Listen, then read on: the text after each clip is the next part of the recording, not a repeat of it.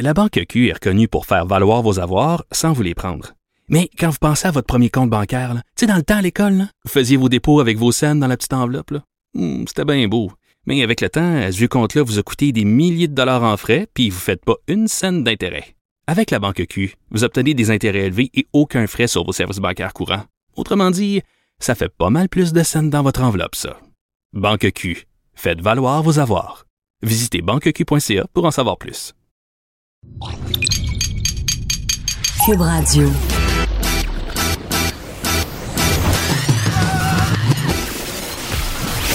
Pour elle, il n'y a jamais de mauvaise question. De 13 à 15. Les effronter. Avec Geneviève Peterson.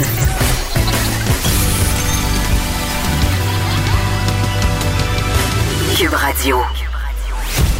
Salut, j'espère que vous avez bien, allez bien, pardon, vous voyez, je suis déjà en train de déparler parce que j'ai envie de vous dire que je me suis couché tard hier et je vais vous demander, vous, est-ce que ça vous arrive de vous coucher tard et pour quelle raison? Parce que, évidemment, euh, on peut se coucher tard parce qu'on fait trop la fête, on peut se coucher tard parce que les enfants ne veulent pas s'endormir, on peut se coucher tard parce qu'on a du travail ou on peut, comme moi, se coucher tard parce qu'on est pogné dans une série télé, plus capable de se coucher. Hier, je me suis littéralement forcée à fermer mon écran d'ordinateur. Il était, je pense, 1h26 du matin. Et juste pour vous dire, je dois me lever à 7h même 6h50 parce que mes enfants vont à l'école. Et ce matin, j'avais de la misère. Et là, vous allez, vous allez me dire, ben là, t'as juste à pas te coucher tard. Mais écoute, j'étais tellement pris dans ma série qu'honnêtement, j'ai même pas vu le temps passer. C'est juste qu'à un moment donné, je me suis dit mise à bailler puis je me suis dit, bon, il est vraiment trop tard. Et là, euh, quelle série m'omnubile à ce point-là? Je vous parle de Mind Hunter, OK? Mind Hunter, c'est une série qui est présentement sur Netflix. On est rendu à la saison 2. C'est une série évidemment américaine euh, créée par Joe euh, Pennell et produite par David Fincher que vous connaissez sans doute pour son film Seven et aussi Charlie Theron qui est à la production de cette série-là. C'est diffusé depuis le 17, euh, de- depuis le 13 octobre 2017, pardon, et ça s'inspire des livres Mindhunter dans la tête d'un profileur et le tueur en face de moi. Ça, ce sont des livres écrits par John E. Douglas. Peut-être que vous avez jamais entendu parler de cette personne-là. Mais vous la connaissez sans le savoir. John E. Douglas, c'est un célèbre profiler, donc un, un profileur du FBI. Euh, c'est vraiment lui qui a mis sur la map, si on veut, les sciences cognitives euh, au FBI pour étudier les cas de crimes en série et plus particulièrement de meurtres en série. Vous savez, le- les fameux profils tueurs organisés, tueurs désorganisés, euh, les profils psychologiques. Donc, ce gars-là s'est promené avec son acolyte dans différentes prisons américaines pour les témoignages de tueurs en série déjà incarcérés. Je pense par exemple à Edmund Kemper, Ted Bundy. Ils ont même rencontré Charles Manson, même s'il a vraiment techniquement jamais tué personne plein, plein, plein de tueurs en série se sont donc livrés à ces hommes-là. Et c'est ça que cette série-là raconte avec une grande sobriété, avec une grande humanité aussi.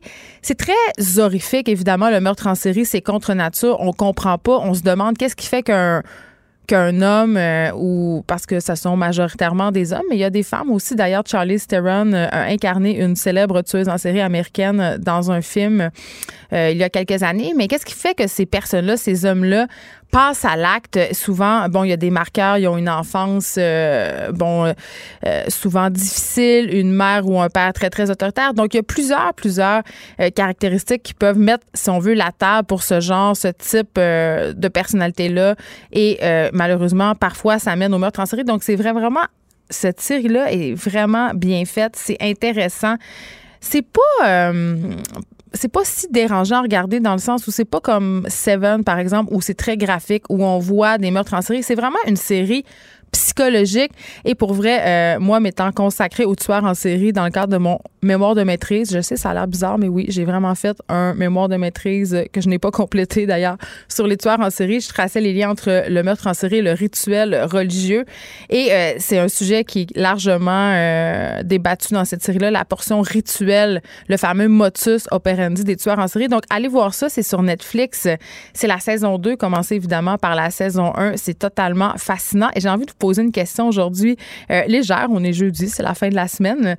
Est-ce que vous êtes accro aux séries télé? Puis c'est quoi votre série télé préférée? Euh, je sais, là, on parle beaucoup de District 31. Là, il y a des gens. Moi, j'ai pas le temps de suivre ça parce que c'est tous les jours, c'est trop impliquant. Mais parlez-moi de votre série de télé. Laquelle? Des séries télé que vous regardez, vous vous scotch à l'écran, vous fait oublier le temps, vous fait oublier votre rapport de TPS, TVQ, votre famille, votre chum, tu sais, votre blonde aussi. Euh, parce qu'évidemment, là, quand je vais avoir terminé Mindhunter 2, je vais, je vais vouloir savoir vers quelle série me tourner. Euh, j'ai beaucoup aimé The Fall aussi, qui est une série policière. Bref, quelle est votre série télé préférée? Euh, aujourd'hui, on se parle de plusieurs sujets on a parlé de thérapie de conversion euh, cet hiver euh, aux effrontés. Eh bien, l'homme derrière l'un des programmes les plus célèbres de thérapie de conversion, euh, Game, vient d'annoncer qu'il est lui-même homosexuel et a désavoué ses pratiques c'est pas surprenant. Je veux dire, oui, c'est surprenant, mais dans un sens, ce n'est pas surprenant parce que c'est pas le premier. Tu sais, ça me fait penser à tous ces sénateurs républicains qui avaient des discours euh, contre le mariage homosexuel, qui disaient qu'être gay, c'était pas normal, puis qui finalement se faut nier les culottes baissées avec un jeune et faible dans un garde-robe de la Maison-Blanche. Tu sais, il me semble que ça arrive plus, plus souvent qu'on pense. Je vais en parler avec Brigitte Noël. Elle va être là. Euh, Brigitte, qui est journaliste à notre bureau d'enquête et qui a réalisé plus tôt cette année un reportage sur les thérapies euh, de conversion, évidemment. Donc, elle va venir nous donner un peu le topo de cette histoire-là et nous dire qu'est-ce qui se passe chez nous au Québec avec ces thérapies-là, parce qu'il avait été question euh, que le gouvernement les abolisse, parce que certaines villes, notamment Toronto, où c'est interdit, on va faire le point avec elle là-dessus. Comme d'habitude, plusieurs affaires se passent euh, dans le domaine de la cybersécurité. Google et YouTube ont dû payer une amende de 170 millions de dollars US en lien à leur utilisation des données des enfants qui utilisent leur plateforme. Bon, vous allez me dire, c'est du petit change pour ces maîtres du GAFA, mais quand même, euh, ça fait office, ça va faire office de leçon, je l'espère. Aussi, en Chine, désormais possible de payer à l'aide de la reconnaissance faciale. Et là, attention, je ne suis pas en train de parler de la reconnaissance faciale qu'on utilise de plus en plus sur nos téléphones intelligents. Vous savez, euh, notamment avec Apple Pay, euh, double clic sur le bouton droit, scanne ma face, c'est lié à ma carte de crédit ou ma carte de débit et je peux payer. Non, non, je parle carrément de payer avec son visage, sans téléphone intelligent, sans rien d'autre qu'une photo de sa face quand même assez. Euh, on se créerait dans Bienvenue à Gataka et c'est assez préoccupant. Et sans surprise, Facebook est aux prises avec une nouvelle fuite de données liées au téléphone. Avec tout ça, je me disais que ça serait une bonne chose que notre expert en cybersécurité, Steve Waterhouse, vienne faire le point sur ces trois nouvelles sur la cybersécurité, mais aussi, il y a beaucoup des questions euh, du cellulaire cette semaine dans plusieurs émissions à Cube, dans Journal de et j'en ai beaucoup parlé. Je parlais aussi de ma fille euh, dont le cellulaire est brisé. Je parlais des coûts reliés à l'achat d'un cellulaire pour les familles. C'est de plus en plus un enjeu. Ça occupe une grosse part du poste budgétaire, surtout quand tu as trois enfants, eh, deux enfants au secondaire. Là, ça peut être 200-300 pièces par mois facilement, les forfaits cellulaires.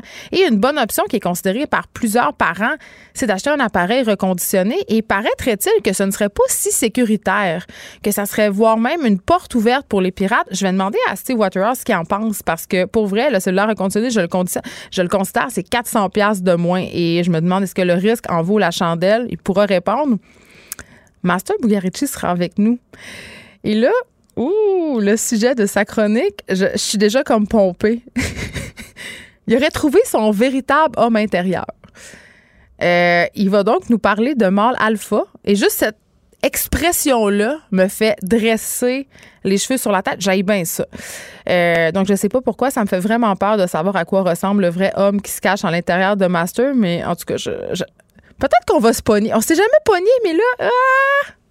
Je, le sens comme une petite confrontation, celle-là. Je vais recevoir aussi en studio l'auteur Martin Michaud qui est de retour avec une nouvelle enquête de son populaire personnage Victor Lessard. Ça s'appelle Ghetto X. C'est en librairie depuis peu, depuis quelques jours à peine. Et c'est tout un phénomène, cette série de romans-là. C'est le cinquième tome et ça va être la troisième saison de la série télé Victor Lessard qui va commencer bientôt. Euh, Martin Michaud qui a déjà écrit deux saisons qui ont été passées à Helico et qui ont été visionnées quand même 5,3 millions de fois Ça, pour vrai, c'est un succès assez phénoménal pour le Québec euh, en télé, mais aussi ses livres. Il vend, il vend beaucoup de livres, il vit de ses livres. On sait comment c'est difficile pour un auteur de vivre de ses livres au Québec. Donc, c'est un véritable phénomène littéraire, Martin Michaud. On l'appelle même le maître du polar, donc il sera là en personne. Euh, L'Organisation mondiale de la santé, et ça, ça fait jaser aujourd'hui partout, a dit euh, quand même, dit depuis quand même un petit bout que les pesticides et particulièrement le glyphosate est un cancérigène probable.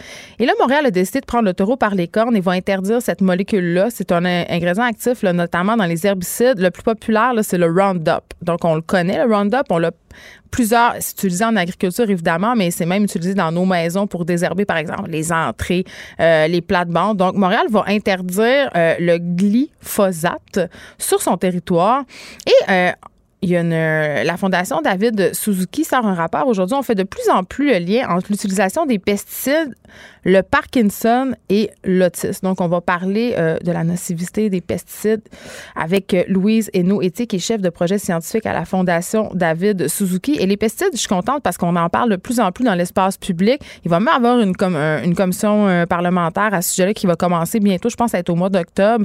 les pesticides qui ont été largement aussi dans l'actualité à cause de l'affaire de l'agronome Louis Robert. Donc, c'est une bonne chose qu'on commence à s'en préoccuper. C'est une bonne chose qu'on commence à légiférer et à se dire que peut-être qu'on abuse un peu, peut-être qu'on a sombré un peu dans la loi de la facilité en épandant ces affaires-là sans trop se poser de questions, sous prétexte d'une meilleure efficacité, sous prétexte d'avoir des, euh, des récoltes plus abondantes, de protéger les fruits, les légumes euh, et aussi les végétaux euh, des différents agents agresseurs comme les insectes. vraiment, là, je pense qu'on a joué avec la nature et que c'était pas nécessairement une bonne chose. Et là, je sais pas si les pesticides créent de l'éco-anxiété chez notre chroniqueur Dave Morgan, mais c'est son sujet d'aujourd'hui. Dave Morgan, je sais pas pourquoi ça me surprend pas qu'il soit éco-anxieux, mais moi aussi, euh, depuis que depuis que je m'intéresse un peu de trop près à l'environnement, j'ai développé une certaine éco-anxiété à tel point que je regarde mes enfants puis je me demande, coudon, de quoi demain sera-t-il fait pour eux? Est-ce que je suis rendue cette vieille matante qui dit ça? Absolument. On aura aussi Frédéric Guindon en remplacement de la papesse du potin, Caroline J. Murphy, mais il est venu la semaine passée. Vous avez vu que Frédéric non plus donnait pas sa place dans le potin. Il va entre autres nous parler de la chicane entre Marie-Pierre Morin et Alanis Desilets pardon, à propos d'un texte sur comment faire une bonne fellation. C'est un. je, je, le dis puis je ris. C'est un texte qui a été publié sur le site web de Marie-Pierre Morin. Et je dois dire que quand j'ai vu ça passer, là, pour de vrai, j'ai trouvé ça assez douteux. Je sais que l'article s'adressait aux femmes et aux hommes, OK? Euh, vraiment, on visait un public mix, mais c'est quand même davantage axé sur la fellation au féminin. Et ce que je trouve malheureux là-dedans, je trouve ça bien qu'on parle de fellation, je trouve ça bien qu'on parle de sexualité en général. Je suis vraiment pas barrée, vous le savez, j'ai pas grand tabou. Mais je trouve quand même que ce genre de post-là fait sûrement à la légère, c'est sûr. Euh, bon, je trouve que quand même que ça nous place encore dans la position de celles qui doivent tout faire pour faire plaisir à l'homme, euh, qui doivent tout faire aussi pour se plier à une certaine fantasmatique masculine apprise en consommant évidemment de la porno. Et là, je veux vraiment le dire, là, je le répète, je suis pas une frustrée sexuelle frigide qui déteste les pénis. Là. Puis d'ailleurs, je veux surtout pas dire que les filles qui n'aiment pas la fellation sont des frustrées sexuelles frigide. C'est pas ça. Vous comprenez ce que je veux dire? C'est juste que je suis un peu tannée, puis je pense que je suis pas la seule, là. Il y a même des gars qui sont tannés, OK? Je suis un peu tannée de toute cette pression de la sexualité dite normale, OK? Ce qui est normal de faire, ce qui est normal d'aimer, combien de fois faut le faire par semaine pour être considéré comme normal, tout ça, là. On peut-tu juste faire ce qui nous tente pour les raisons qui nous tentent, mettons, et pour les raisons qu'on trouve légitimes. Je, veux dire, la pénétration, la fellation, ce sont deux actes sexuels qui peuvent faire partie de la vie à deux, mais il y a plein d'autres affaires je veux dire, il y a plein d'autres affaires en dehors de ça. Donc, je suis un peu tannée qu'on parle de ça en termes d'absolu, en termes de but visé, en termes de normalité. Puis je me dis en plus que le public de Marie-Pierre Morin qui lit ça, mais il se dit peut-être que, ben écoute, non, je devrais peut-être le faire, le faire plus souvent, le faire mieux. Pourquoi j'aime pas ça? Est-ce que je devrais plus aimer ça? Ça met de la pression, je le redis, ça met de la pression. On en a déjà assez de même de la pression, je trouve. Et, c'est ce que Ananis Désilet euh, soulignait dans son post euh, par rapport à ce texte sur la fellation. Moi, je trouve, euh, on a, je sais pas, j'ai trouvé ça, je le redis, là, vraiment douteux. Je vous parle d'un reportage de Justine de l'Église fait par Radio-Canada. Ça s'appelle Dénaturer la nature sur Instagram. Et là, quand j'ai vu ça passer, je me suis dit, bon, ça, on a beaucoup parlé de ça, là, des Instagrammeurs qui s'en vont dans les lieux, là, la nature, les lieux historiques aussi. On, a parlé d'Auschwitz, c'est pour se prendre en photo puis détruisant au passage les écosystèmes, euh, les trucs protégés.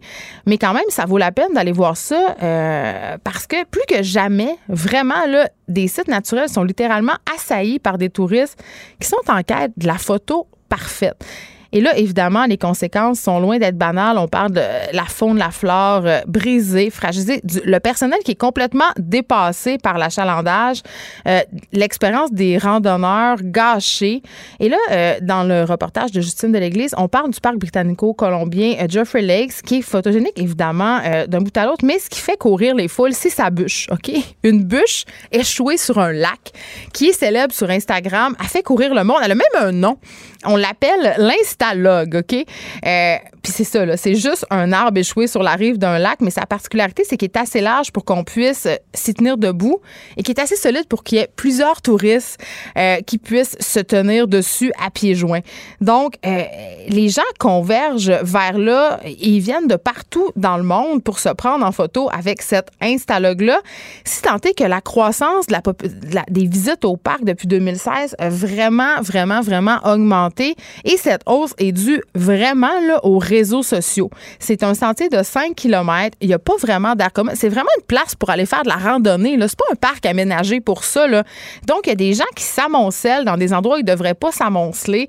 Et là, ils jettent leurs déchets, ils nourrissent les oiseaux. Écoutez, c'est capoté. En 2000 et 2015, le parc a reçu en moyenne 52 300 touristes par année. Et l'an dernier, on a reçu 183 000 visites. C'est un bond de 250% OK? Et les gens sont complètement dépassés. Il y a un ancien gardien de parc qui témoigne dans le reportage de Justine de l'Église. Il a voulu garder l'anonymat pour pas nuire à son avancement professionnel. Il a démissionné, OK, de ce parc-là de Geoffrey Lakes. Euh, parce qu'il était écœuré. Il était écœuré. Euh, il parle des randonneurs qui se pointent là, pas de bottes de randonnée, tu sais, avec des petites espadrilles blanches bien cute en ville, mais pas cute pantoute quand escalade une montagne. Des filles en talons hauts qui finissent nu-pieds. Euh, des gens qui, qui, font entendre les autres parce que pour prendre une photo sur l'Instalogue, quand il fait froid, ils se déshabillent, se remettent en bikini, remettent des vêtements de sport. Des gens qui, se, qui mettent leur sécurité en péril et la sécurité des autres pour se parquer dans des bretelles d'autoroute adjacentes au parc parce qu'il n'y a plus de place dans le stationnement, c'est loadé. Euh, des gens qui pilent en dehors des sentiers pour se prendre en photo, genre faire de la pub de genre, je sais pas, des sachets de poudre protéinée. Des gens qui respectent aucune consigne et complètement découragés par la situation qui est rendue hors de contrôle. Le gars dit les toilettes fournissent même pas. Je nettoyais de la merde à longueur de journée, puis les gens tapaient dans la porte pour me dire Hey, t'as-tu fini? On a envie. Et là, vraiment, euh, les touristes de Joe Felix qui trollent le parc pour tout ça pour avoir une jolie photo. Et là, euh, bon, il est question évidemment de cet endroit-là dans l'Ouest canadien, mais c'est le cas dans plusieurs pays du monde, notamment en Norvège. On parle d'un cap rocheux. Euh, puis là, c'est dangereux. C'est une falaise de 700 on a tous vu euh, les Darwin Awards, là, des Instagrammeurs qui se tuent pour prendre la photo parfaite. Euh, d'ailleurs, il quelques jours, je pense que c'était la semaine passée, une fille qui est tombée en bas de son balcon en essayant de faire euh, du yoga. Donc, c'est un phénomène mondial et ça va malheureusement vraiment pas en s'améliorant ça parle beaucoup de notre rapport à la culture du lac. Je veux dire, c'est rendu que si c'est pas sur Instagram, pour vrai, c'est comme si ça s'était pas passé. Si c'est pas sur Instagram, ça s'est pas passé. Je veux dire, on, on est-tu on est-tu rendu à ce point déconnecté qu'on a besoin de vivre notre existence à travers un fil? Puis je m'inclus là-dedans, là. J'en fais des photos Instagram, là, puis des fois, euh, je suis en nature. Là, allez voir mon compte. Il y a plein de photos de moi à pêche au saumon dans des paysages à couper le souffle. Puis vous, si vous saviez les, trésors d'ingéniosité que j'ai déployés pour réussir à prendre la photo parfaite, là, donc je suis autant pathétique que tout, que tout le monde. C'est tentant d'avoir la belle photo, mais je me dis, quand ça détruit des endroits protégés, là, on le sait, là, quand, quand, quand pile est là, ça va défaire la faune, la flore. Quand ça met en, péril la nature des sites naturels importants qu'on essaie de protéger au profit de notre ego, je veux dire, je pense qu'on pourrait laisser faire. On pourrait aussi se dire que la photo, là, elle va juste pas exister et que ça vaut pas la peine. Et vraiment, pour moi, ce type d'affaires-là, c'est vraiment la manifestation la plus tangible et triste de la culture individualiste dans laquelle on baigne on pense à nous, on pense à notre petite photo, mais on pense pas aux répercussions, puis on pense pas que si on est 500 1000, 2000 à prendre une photo de nous sur l'Instalogue, ben, un, ça brise la magie et deux, ben, il y en aura juste plus de bûches à un moment donné. La Banque Q est reconnue pour faire valoir vos avoirs sans vous les prendre. Mais quand vous pensez à votre premier compte bancaire, tu sais, dans le temps à l'école, vous faisiez vos dépôts avec vos scènes dans la petite enveloppe. Hmm, C'était bien beau. Mais avec le temps, ce vieux compte-là vous a coûté des milliers de dollars en frais, puis vous ne faites pas une scène d'intérêt. Avec la Banque Q, vous obtenez des intérêts élevés et aucun frais sur vos services bancaires courants. Autrement dit, ça fait pas mal plus de scènes dans votre enveloppe, ça. Banque Q. Faites valoir vos avoirs. Visitez banqueq.ca pour en savoir plus.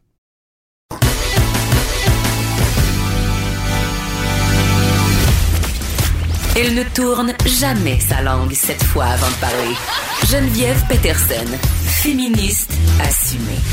Est-ce qu'on est surpris? Est-ce qu'on est surpris que l'homme derrière l'un des programmes de thérapie de conversion les plus populaires aux États-Unis, McCregame, vient d'annoncer qu'il est lui-même homosexuel et a désavoué complètement euh, toutes ses pratiques passées. J'en parle avec Brigitte Noël, qui est journaliste au bureau d'enquête. Et je le rappelais en début d'émission, Brigitte qui a réalisé un formidable reportage sur les thérapies de conversion. C'est pour ça que tu es ici. Bonjour, Brigitte Noël. Bonjour, Geneviève Peterson. Est-ce qu'on est surpris? Non. Parce que c'est ça, euh, des, des conservateurs dans le placard, il me semble que l'actualité nous a habitués à ça depuis quelques années. Mais justement, et McCray Game, euh, juste pour vous faire sa Oui, petite c'est bio. qui? Donc, c'est un homme de la Caroline du Sud. Euh, il y a 20 ans, il a fondé un organisme de thérapie de conversion. Ça s'appelait Truth Ministry, Et là là. le ministère de la vérité. Depuis, ça a été rebaptisé Hope for Wholeness. Ça se traduit moins bien, mais le, le- Mais je pense que ça dit tout. Ouais. Bon.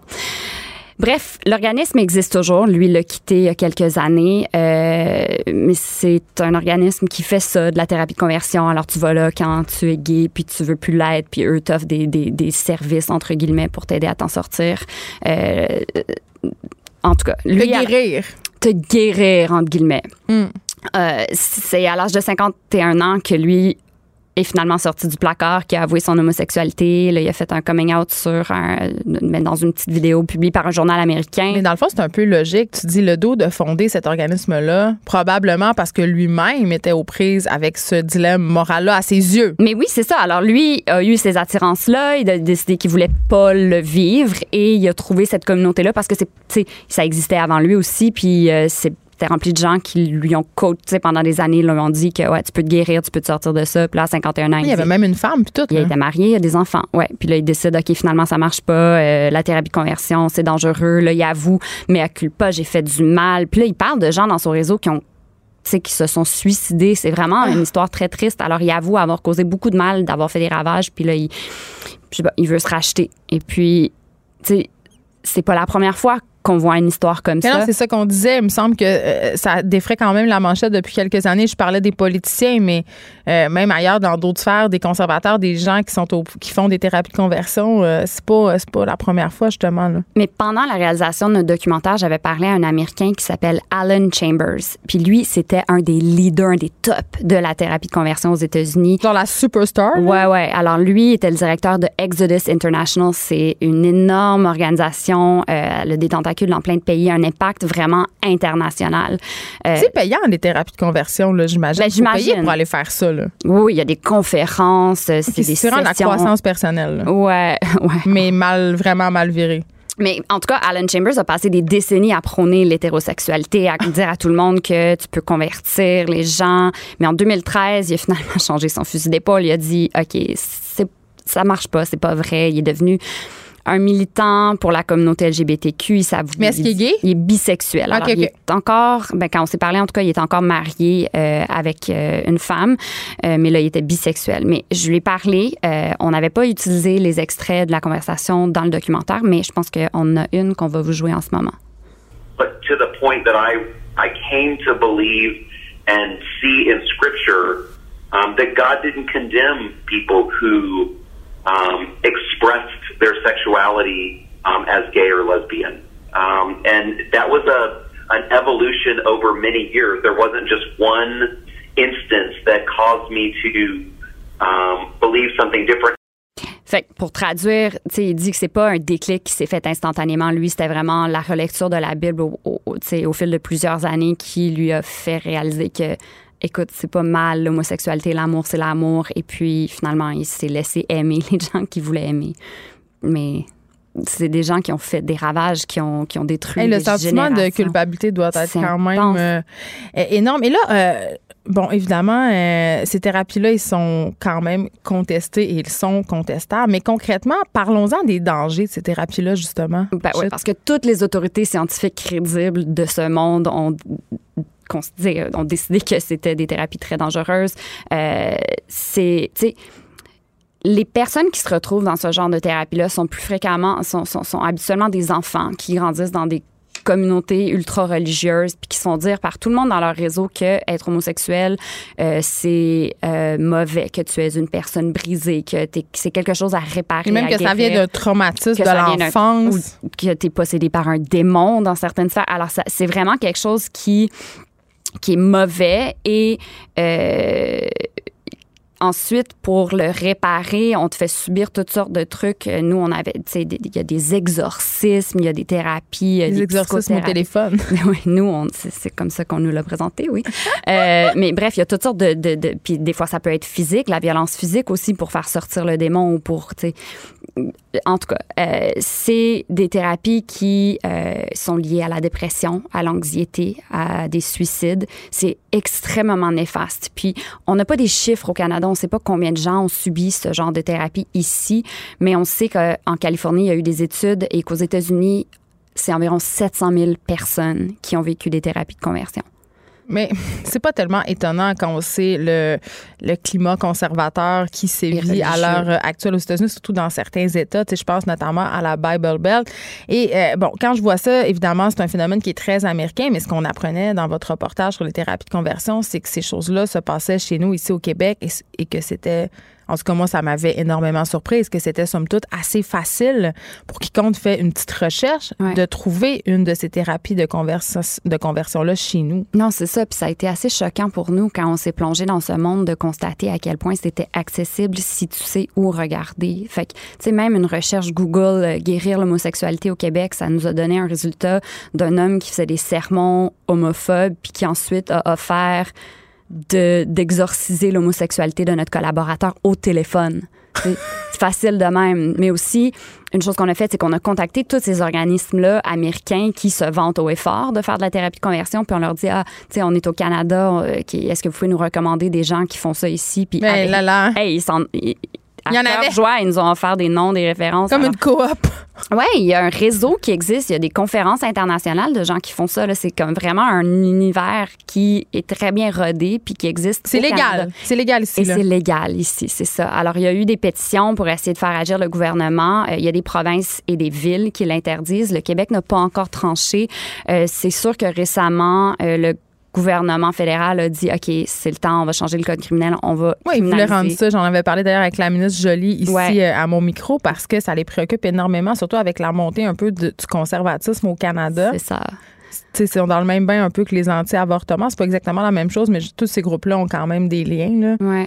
C'est assez préoccupant de voir la force. Et, mais là, je sais pas qu'est-ce qui sera fait et si euh, les provinces auront une certaine autonomie, tu sais, de, parce que le- on sait parfois le fédéral peut passer certains, comme le cannabis par exemple. Ouais. Euh, Mais effectivement, alors, je j'ai pas les. euh, je pense que c'est le Manitoba, l'Ontario. Là, je- je- à Toronto, c'est interdit. Alors, en Ontario, c'est interdit. À, À Vancouver aussi. à Vancouver, alors là, la ville a décidé. Alors, le Québec pourrait agir. Mais euh, nous, la réponse qu'on a reçue de la CAC, c'est euh, qu'il faut déterminer la façon la plus efficace d'enrayer ce phénomène. Puis Mais c'est quoi la façon la plus ça, efficace? Je veux dire, il dit- interdis-les. Ils disent c'est très peu documenté, Ben mais là. alors faites-la à la recherche. Là, c'est très peu documenté, ça démontre qu'il y a un besoin de savoir. Puis, tu sais, on a infiltré cet univers assez facilement. Je pense qu'il y a du travail à faire. Mais pour- euh, quand même, tu sais, on regarde ça passer, puis je me dis, quand même socialement, et je sais pas si tu vas être euh, d'accord avec moi, Brigitte Noël, mais on a quand même un biais inconscient collectif encore en ce qui concerne l'homosexualité. La semaine passée, je recevais, euh, ou, ou en début de semaine, des fois, je perds le fil des invités, mais on recevait la madame de Gris-Montréal. Ouais. Euh, par rapport à cette étude qui est sortie, euh, où on cherchait le gène de l'homosexualité. OK. Puis je me disais, on est encore là-dedans. Tu sais, chercher la cause de l'homosexualité, vouloir savoir c'est quoi qui fonctionne pas vraiment là-dedans. Et c'est quoi cette idée-là, dans le fond? C'est de dire, en tout cas, c'est du moins mon avis, que ça peut justement se traiter. Ouais. On est encore là. Il y a des ressources scientifiques. Puis là, c'était- une, une étude qui est parue dans la revue Science. Là, c'est pas paru dans Oui. Prions en Église ou dans une revue obscure, là, la revue des témoins de Jéhovah. c'est pas ça là. Mais l'argument principal de ces groupes-là, c'est pour, pour justifier leur existence, c'est que ben il y a certaines personnes qui veulent ce genre de traitement-là, puis c'est Ben, leur pourquoi ils liberté. veulent? Eh, ils les pourquoi veulent. ils veulent parce qu'ils sont dans Ben, un environnement homophobe. c'est ça. Mais c'est ça. Ils disent ah ben les gens devraient avoir la liberté de choisir ces traitements-là s'ils le veulent. Mais tu sais, quand on pense au fait que c'est surtout des enfants qui sont Des ados, des jeunes ça. adultes. ouais Et ça mène vers des suicides. Euh, Mike Regame le, le lui-même confié. Ouais. Mike Regame qui vient d'annoncer qu'il est lui-même homosexuel et qu'il était euh, un des plus fervents participants euh, d'un des programmes de thérapie de conversion les plus populaires aux États-Unis. Merci Brigitte Noël d'avoir commenté euh, cette nouvelle. Tu es journaliste au bureau d'enquête de Québécois. La Banque Q est reconnue pour faire valoir vos avoirs sans vous les prendre. Mais quand vous pensez à votre premier compte bancaire, tu sais, dans le temps à l'école, vous faisiez vos dépôts avec vos scènes dans la petite enveloppe. Hmm, C'était bien beau. Mais avec le temps, à ce compte-là vous a coûté des milliers de dollars en frais, puis vous ne faites pas une scène d'intérêt. Avec la Banque Q, vous obtenez des intérêts élevés et aucun frais sur vos services bancaires courants. Autrement dit, ça fait pas mal plus de scènes dans votre enveloppe, ça. Banque Q. Faites valoir vos avoirs. Visitez banqueq.ca pour en savoir plus. Écrivaine, Blogueuse. scénariste et animatrice. Geneviève Peterson. La Wonder Woman de Cube Radio. C'est jeudi et qui dit jeudi dit Master Bugarici. Je fais des rimes. ça y est, on est en perdition. Salut! Salut, comment ça va? Ça va bien? Et là, je disais en début d'émission, je me disais, est-ce que c'est aujourd'hui que je me pogne avec Master? Parce que, euh, évidemment, tu m'envoies tes sujets à l'avance, mais pas tant que ça, parce que tu veux me surprendre. Et ça, j'adore ça. Mais là, euh, ton sujet d'aujourd'hui, c'est j'ai retrouvé mon vrai homme intérieur. Et là, juste en lisant ça, je dois avouer, là, j'ai des grands ongles, ils ont rentré dans le bureau. Mais tu me fais pas peur. Je sais. Tu me fais pas peur, puis je l'assume C'est pleinement. pour ça que t'es ici. Ils sont pas nombreux à pas avoir peur de moi. Ils sont tous des pissous.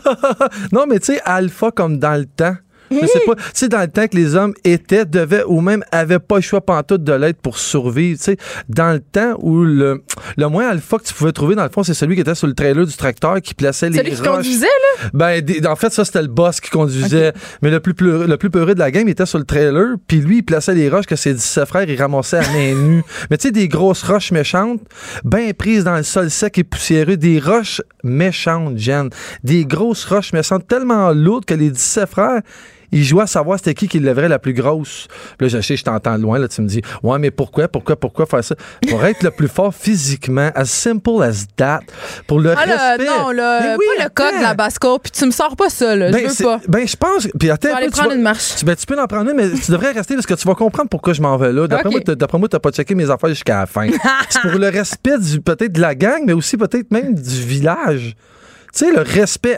Écoute, puis je dis euh, probablement, mais c'est assurément, en fait. Ouais. Tu sais, imagine-là sur le perron de l'église le dimanche, toi. Hey, Irénée, il a levé une roche de 400 livres, mon Conrad. Tu sais, ton plus vieux, es-tu capable de lever ça, toi, des roches de 400 livres? Je sais que ça sonne niaiseux pour toi, mais à l'époque, là, ça, c'est même à l'époque où les curés se mêlaient de tout, là. Ouais. Mais là, on n'en parlera pas aujourd'hui parce que tu sais que Non, ça va me repartir alpha. sur un sujet. Puis pour te, pour, te, pour te calmer, on peut parler des 11 sœurs. Bon, ouais, c'est ça. Ils étaient où, eux autres? Ben, eux autres, les 11 sœurs, il faut que tu le saches. Tu sais, dans le fond, ils étaient pas moins travaillantes. là. On le sait très bien, ils. Mais tu sais, ils, ils faisaient pas ça, eux autres, charrier des grosses roches méchantes. Dans le fond, ce qu'ils faisaient, eux autres, ils allaitaient en même temps qu'ils bûchaient du bois, puis qu'ils ramassaient les légumes dans le jardin, puis de la main gauche, ils recousaient les pantalons du vieux cochon qui leur revenait du champ, les mains même pas lavées, puis bim, bam, boum, dans la pantoufle, puis ils faisaient un autre bébé. T'as-tu dit dans pantoufle? Ben, c'était le même qui parlait dans le temps. Je me mets dans la peau du vieux bonhomme qui revient du champ, là.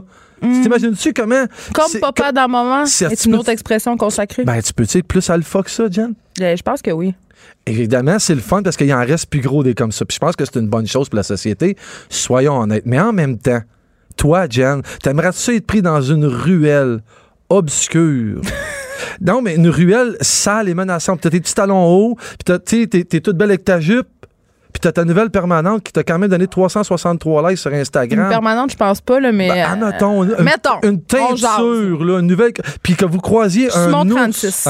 Exactement. Mettons, vous croisez un ours affamé. Dans cette obscurité-là. Puis en plus, il y a la rage. Rajoutons-en, dis-toi que cet ours-là, là, il y a un couteau, puis un gros couteau C'est dangereux. un ours fâché? Ben, très fâché. Il est mille fois plus C'est dangereux. un ours de la CAQ. Euh, Oh my God. Tu Maxime Bernier? Ça, ça, c'est gratuit ce que tu fais. Là. Moi, je parlerai pas. Il est pas là pour se défendre, j'en parlerai pas. Mais tu sais, dans le fond, Hey, t'es une bonne personne. non, mais dans cette ruelle-là, t'aimerais-tu ça être pogné avec un comptable, toi? ouais. Ah ouais, t'aimerais ça? T'es pas supposé, t'es supposé de répondre non. Non, je ok, sais- non. Je sais que ton comptable, il rénove un duplex. Mais tu sais, un comptable, ça lève pas des grosses roches méchantes. Tu comprends-tu? Ben, généralement, non, t'as raison. c'est quand même quelque chose d'assez isolé, tu sais. C'est dans le fond, c'est ce genre de personne-là tellement tough alpha que même le prêtre de l'époque, il voulait pas se ramasser dans l'isoloir avec pour lui euh, pardonner doucement tous ses péchés. Mais je peux-tu t'arrêter juste une Ben oui, seconde? droit, parce que, euh, bon, tu me dis une affaire qui, m- qui- ça me gosse un peu. Pour Ah être ouais? honnête, là, tu me dis, mettons que tu es dans une ruelle tout seul, puis tu rencontres un ours, puis blablabla. Mhm. Tu Tu sous-entends que j'ai besoin de quelqu'un pour me défendre, mais honnêtement, là, je peux y en coller ça en face, un coup de talon haut. Là, ça fait mal, une botte à talon. J'adore ça. Puis là, on parle d'une exception parce que là, tu sais, oui, t'as déjà vu la nouvelle. Il y a le- la fille de- qui était dans UFC qui s'est fait agresser Non, dans mais la même si t'es pas dans UFC, là, tu peux quand Jen, même te si le gars mesure 6 pieds 4, je suis pas sexiste, là. Je vais t'amener à mon point du pourquoi Que tu de ça. mesures 9 pieds 12, Ben là, je peux te sacrer oui. un coup de pied d'un couille, puis Oui. tu mesures plus juste un pied. Parce Tu que t'es couché à terre. Tu peux, mais à 99% du temps, si ce gars-là il arrive par en arrière puis il te ramasse, tu pourras Ça, pas faire grand-chose. Ça, c'est vrai. Ça, t'as un C'est de ça, je te parle de Ok. ça. Je dis pas que c'est bien. Là, on a, puis j'ai, pris la peine de parler d'un ours là, pour pas qu'on se mélange avec un humain. Mais t'es conscient que des fois, les filles, on peut se défendre. Tu- Juste que tu me dises ça. Je vais être correct. Absolument, que vous Ok, pouvez vous parfait. défendre. Petite Mais- chose de poivre de Cayenne, mais- des clés dans les mains, puis un coup de pied dans à les gosses. l'époque, non, mais à l'époque, vraiment gagnante. l'alpha, on n'en parlait pas de ça. OK. OK, peut-être que tu penses qu'elle était fait, mais t'es quand même capable de ramasser le jardin, d'allaiter, bûcher du bois, tout en même Oh, temps, là. Fait qu'elle pouvait te sacrer une volée si ça y tentait. Non, mais tu sais, ce sentiment de sécurité-là, tu sais, on, on veut tout ça. Tu sais, même, même ces alphas-là, ils aiment ça se retrouver avec un autre alpha pour se sécuriser eux autres. eux Ouais, autres ils se en bande. Ils se tiennent en bande. Mais on évolue, Diane. Maintenant, les, mâles- les mâles alpha, comment ils sont, ils ont des tox à la tête, ils ont des grosses barbes, virils avec des tatous. J'ai du temps, mettons. C'est pas comme, je le considère pas tant comme un mâle alpha. Ben moi, j'ai plus de cheveux, je fais plus de toc, là, mais tu sais, je me Mais t'as pointe une grosse un- barbe. je me- ben, c'est ça, puis je me pointais un peu. En fait, ces mâles alpha-là, aujourd'hui, ils peuvent même être designers de vêtements puis faire des robes roses en dentelle. Bon, bon, bon. Ces gens-là, ils peuvent même aller au cinéma, voir les fabuleuses et pleurer en plein cinéma rempli à pleine capacité, même si sa blonde était assise à côté de lui, puis elle broye absolument pas. Ça, c'est welcome pour le new viril. C'est ça, c'est la nouvelle alpha molitude, c'est d'assumer que justement, on n'est pas dans masculinité toxique, qu'on peut brailler, qu'on peut faire des robes, mais qu'on peut aussi aimer les grosses roches puis les lever. Euh, oui. On hein, on n'est Voyons pas donc. juste une chose. Non, mais c'est beau puis c'est doux en même temps. La douceur, c'est aussi plaisant puis apaisant. Mais tout en... Tu sais, dans le fond, ce qu'on veut, c'est d'être sécurisé dans tout ça. C'est juste de se Là, sentir... t'es en train de. Tu sais, Master, t'es en train de corroborer le mythe selon lequel les femmes veulent un macho homme rose en même temps, un gars qui braille qui lève des roches. Tellement. Il existe pas tant, ce gars-là, mais quand t'en trouves un, tu le lâches pas. Je comprends ma blonde de triper autant. Bon. On est rare, les gars de ma race. On est très, très rare. Tu sais que j'ai passé 18 ans en construction. T'as la tête en J'étais un tough. J'assume mon passé. J'étais un tough. OK, ça paraît pas. Non, mais tu sais que ça paraît pas aujourd'hui, là. Je suis rendu beaucoup plus doux. Ben, attends, attends. Je trouve que des fois, sur Instagram, tu fais ton tough. Tu sais, je suis comme, bon, Master, il fait son show sur Instagram. Moi, je te connais, puis je suis comme, ça me fait rire. Je sais que c'est un personnage. Je Wow. sais que t'as un cœur très tendre. Ben oui, mais j'aime ça parce que tu les likes quand même, ces photos-là. C'est J'aime ça, mais c'est super, c'est une mise en scène. Non, c'est une mise en scène. Ben On oui. est tous notre propre mise en scène sur Ben les réseaux sociaux, ben oui, je pense. absolument. Puis souvent, tu joues le gros, le gros tough, mais tu sais. Mais non, j'aime ça dans le fond, j'aime ça, tu sais, faire mon. C'est pas, c'est pas tant le tough, c'est peut-être le alpha en moi qui veut vraiment ressortir parce que. Je l'ai retrouvé, ce mâle-là. C'est pour ça que je t'en parle aujourd'hui. Je fais des rénovations dans, ma, dans mon garage depuis une semaine. Puis j'ai dû briser une dalle de béton, un plancher de béton de 400 pieds carrés avec 6 pouces d'épaisseur. Je sais pas si tu le sais, mais ça, c'est comme des grosses roches méchantes, ça. Ben, c'est pas mal équivalent. J'ai dû le briser au marteau-piqueur. Tu sais quoi, un marteau-piqueur? Pas un petit marteau-piqueur. Non, c'est l'affaire que tu loues, là. 70 livres dans les mains. Le, le genre de truc qui veut t'arracher les deux bras et les deux mains. Tu comprends-tu? Oh, puis tu me les as montré tes mains avant l'émission. Maganées? ça, on dirait euh, Jésus-Christ après la crucifixion. Mais tu sais, quoi? Mais tu quoi, Jen? Ça m'a fait vraiment du bien. Pourquoi? Je niaise même pas. Ça m'a permis, un, de réaliser à quel point j'étais, parce que ça fait quatre ans que j'exerce plus mon métier de construction, pour réaliser à quel point j'étais vraiment plus en forme. Et ça, ça prend deux secondes là, que t'es plus en forme. Deux semaines, c'est fini. là. Mais moi, ça m'a pris quatre ans à m'en rendre compte. J'ai-tu parti mon côté, on l'appelle-tu alphaïque ou alphaïenne, je ne sais pas, mais je l'ai comme retrouvé, là. Ce, tu sais, ce, ce vieux homme des cavernes avec une, men- une mentalité ultra arriérée, là. J'étais, je suis pas devenu arriéré, mais j'ai, Non, tu l'étais déjà.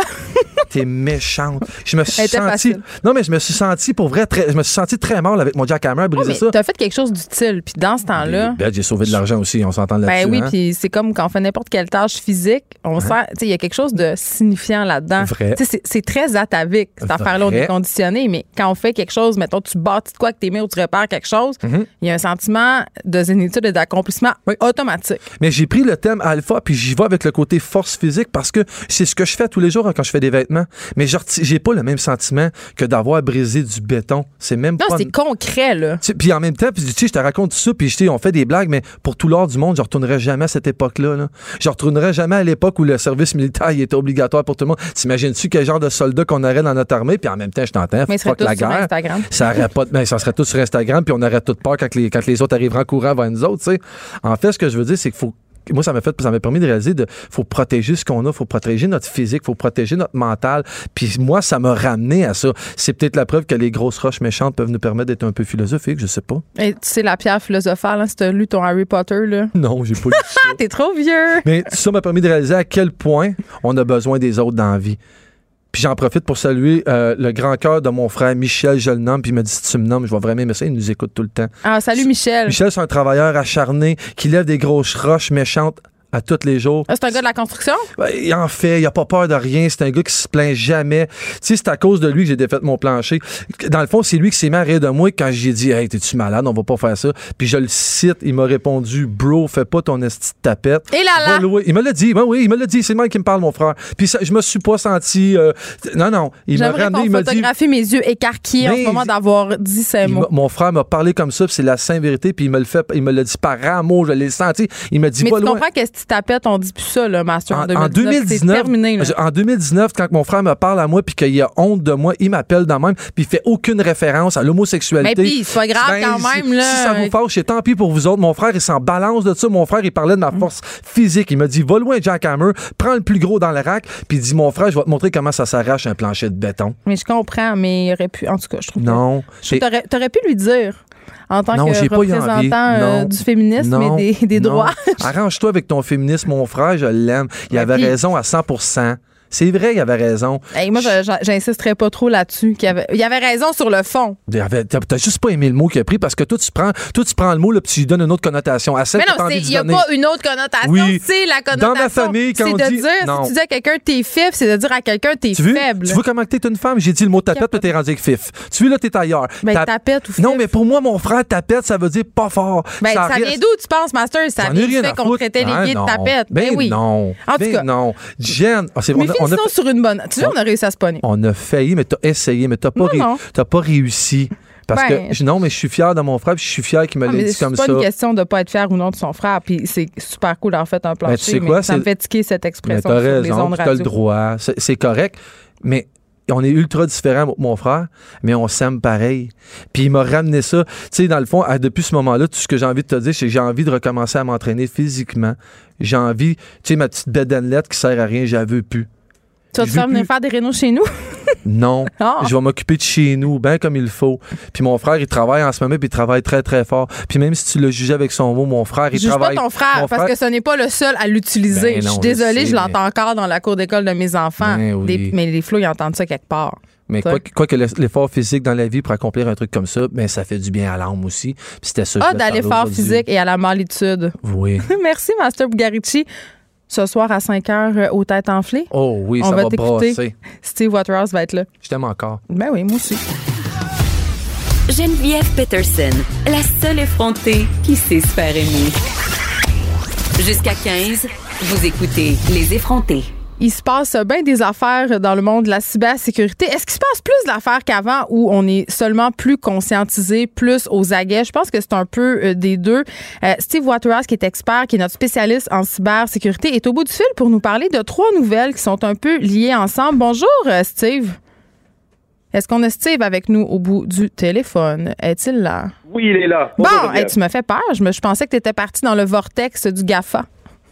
Ben non, aucunement. J'étais juste, euh, je masquais le téléphone, donc j'avais enlevé le microphone pour pas déranger ton entrevue très intéressante préalablement. Merci beaucoup. Écoute, euh, on va se parler de ces trois nouvelles, euh, évidemment, pardon, Google et euh, YouTube qui doivent payer une amende de 170 millions de dollars US. Pas du petit change, mais c'est pas grand-chose quand même pour ces géants du GAFA, je le disais euh, en début d'émission. Mais cette fois-là, quand même, ils ont utilisé des données d'enfants qui utilisaient la plateforme YouTube. Là, c'est quand même assez préoccupant. Mais moi, je trouve que c'est une très bonne nouvelle qu'au moins il y a un tribunal, quel qu'il soit, qui ait reconnu qu'il y a une grande compagnie qui utilisait de façon malveillante les données alors que c'était pas supposé d'être documenté et à utiliser contre les enfants.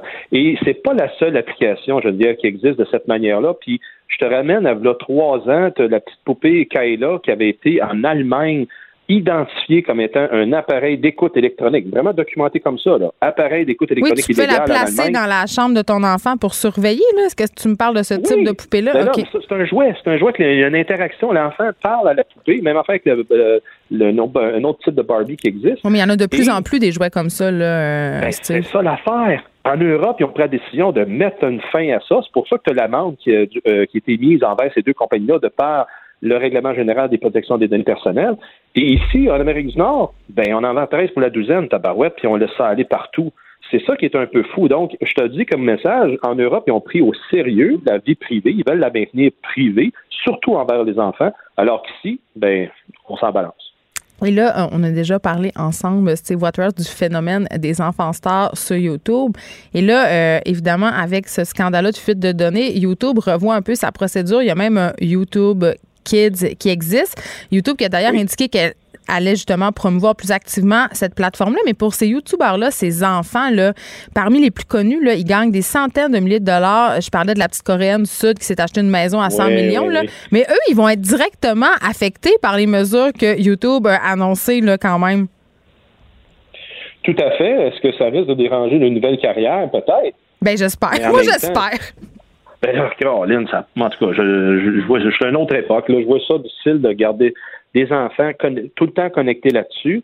Euh, tant mieux s'ils font euh, un semblant de, je dis un semblant de carrière parce que je veux dire, euh, est-ce que on peut espérer que ça dure longtemps dans, le temps? Je ne crois pas. Mais encore là, je suis pas, suis pas dans, dans ce domaine-là pour interpréter. Cependant, tant que la plateforme est là, parfait pour eux autres, ils vont avoir du succès. La journée qu'ils tirent la plug sur la plateforme, ils ne demanderont pas permission.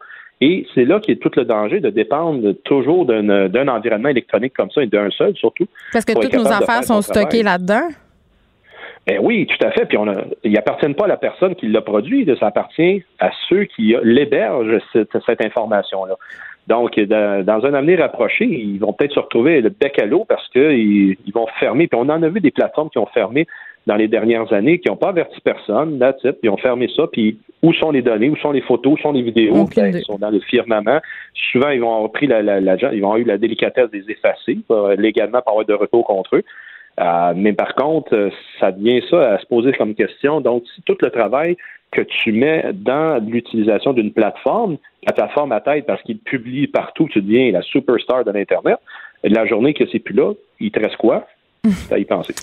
Mais quand même, c'est une bonne nouvelle euh, que ces deux géants-là euh, aient dû payer 170 millions de dollars US. C'est le signe que l'étau se resserre un peu pour le GAFA, là, les géants euh, de l'Internet, que c'est plus justement le Far West, le Free For All, puis que les gouvernements sont de plus en plus inquiets et proactifs quant à l'utilisation justement de ces données personnelles-là qui semblent fuiter de partout. Mais là, je t'amène Oh, oh, en Chine. Attention, Geneviève. Oui. Non, non, mais il faut que je t'arrête là juste Oh, OK. OK, OK, j'aime ça. Au Canada, on n'a toujours pas de loi. Non, je sais, on attend. On attend de voir. Ben là, on attend. Il faut arrêter d'attendre. Il est trop tard d'attendre. Il faut agir. Puis c'est là qu'il faut euh, de prendre comme exemple, je crois, le RGPD pour ramener ça euh, au Canada aussi, puis qu'on donne des conséquences réelles, parce que le commissaire d'accès à l'information du Québec fait rien. Le commissaire d'accès à la vie privée du Canada fait rien.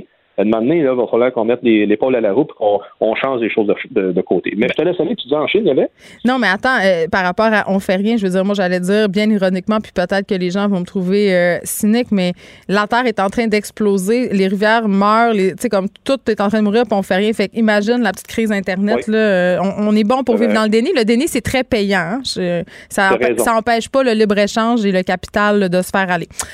Alors, je te disais, je t'amène en Chine parce que je, je disais, bon, les gouvernements sont de plus en plus inquiets, euh, concernés euh, par la situation justement euh, des vols de données, de, l'utilisation de ces données-là. Mais un gouvernement qui semble vraiment s'en sacrer de tout ça et du moins qui utilise des informations, c'est le gouvernement chinois parce que là, et ça c'est vraiment surréaliste, c'est désormais possible de payer en Chine avec la reconnaissance faciale. Et là, je veux juste le redire, c'est pas la reconnaissance faciale avec son téléphone intelligent, là. C'est la reconnaissance faciale sans rien.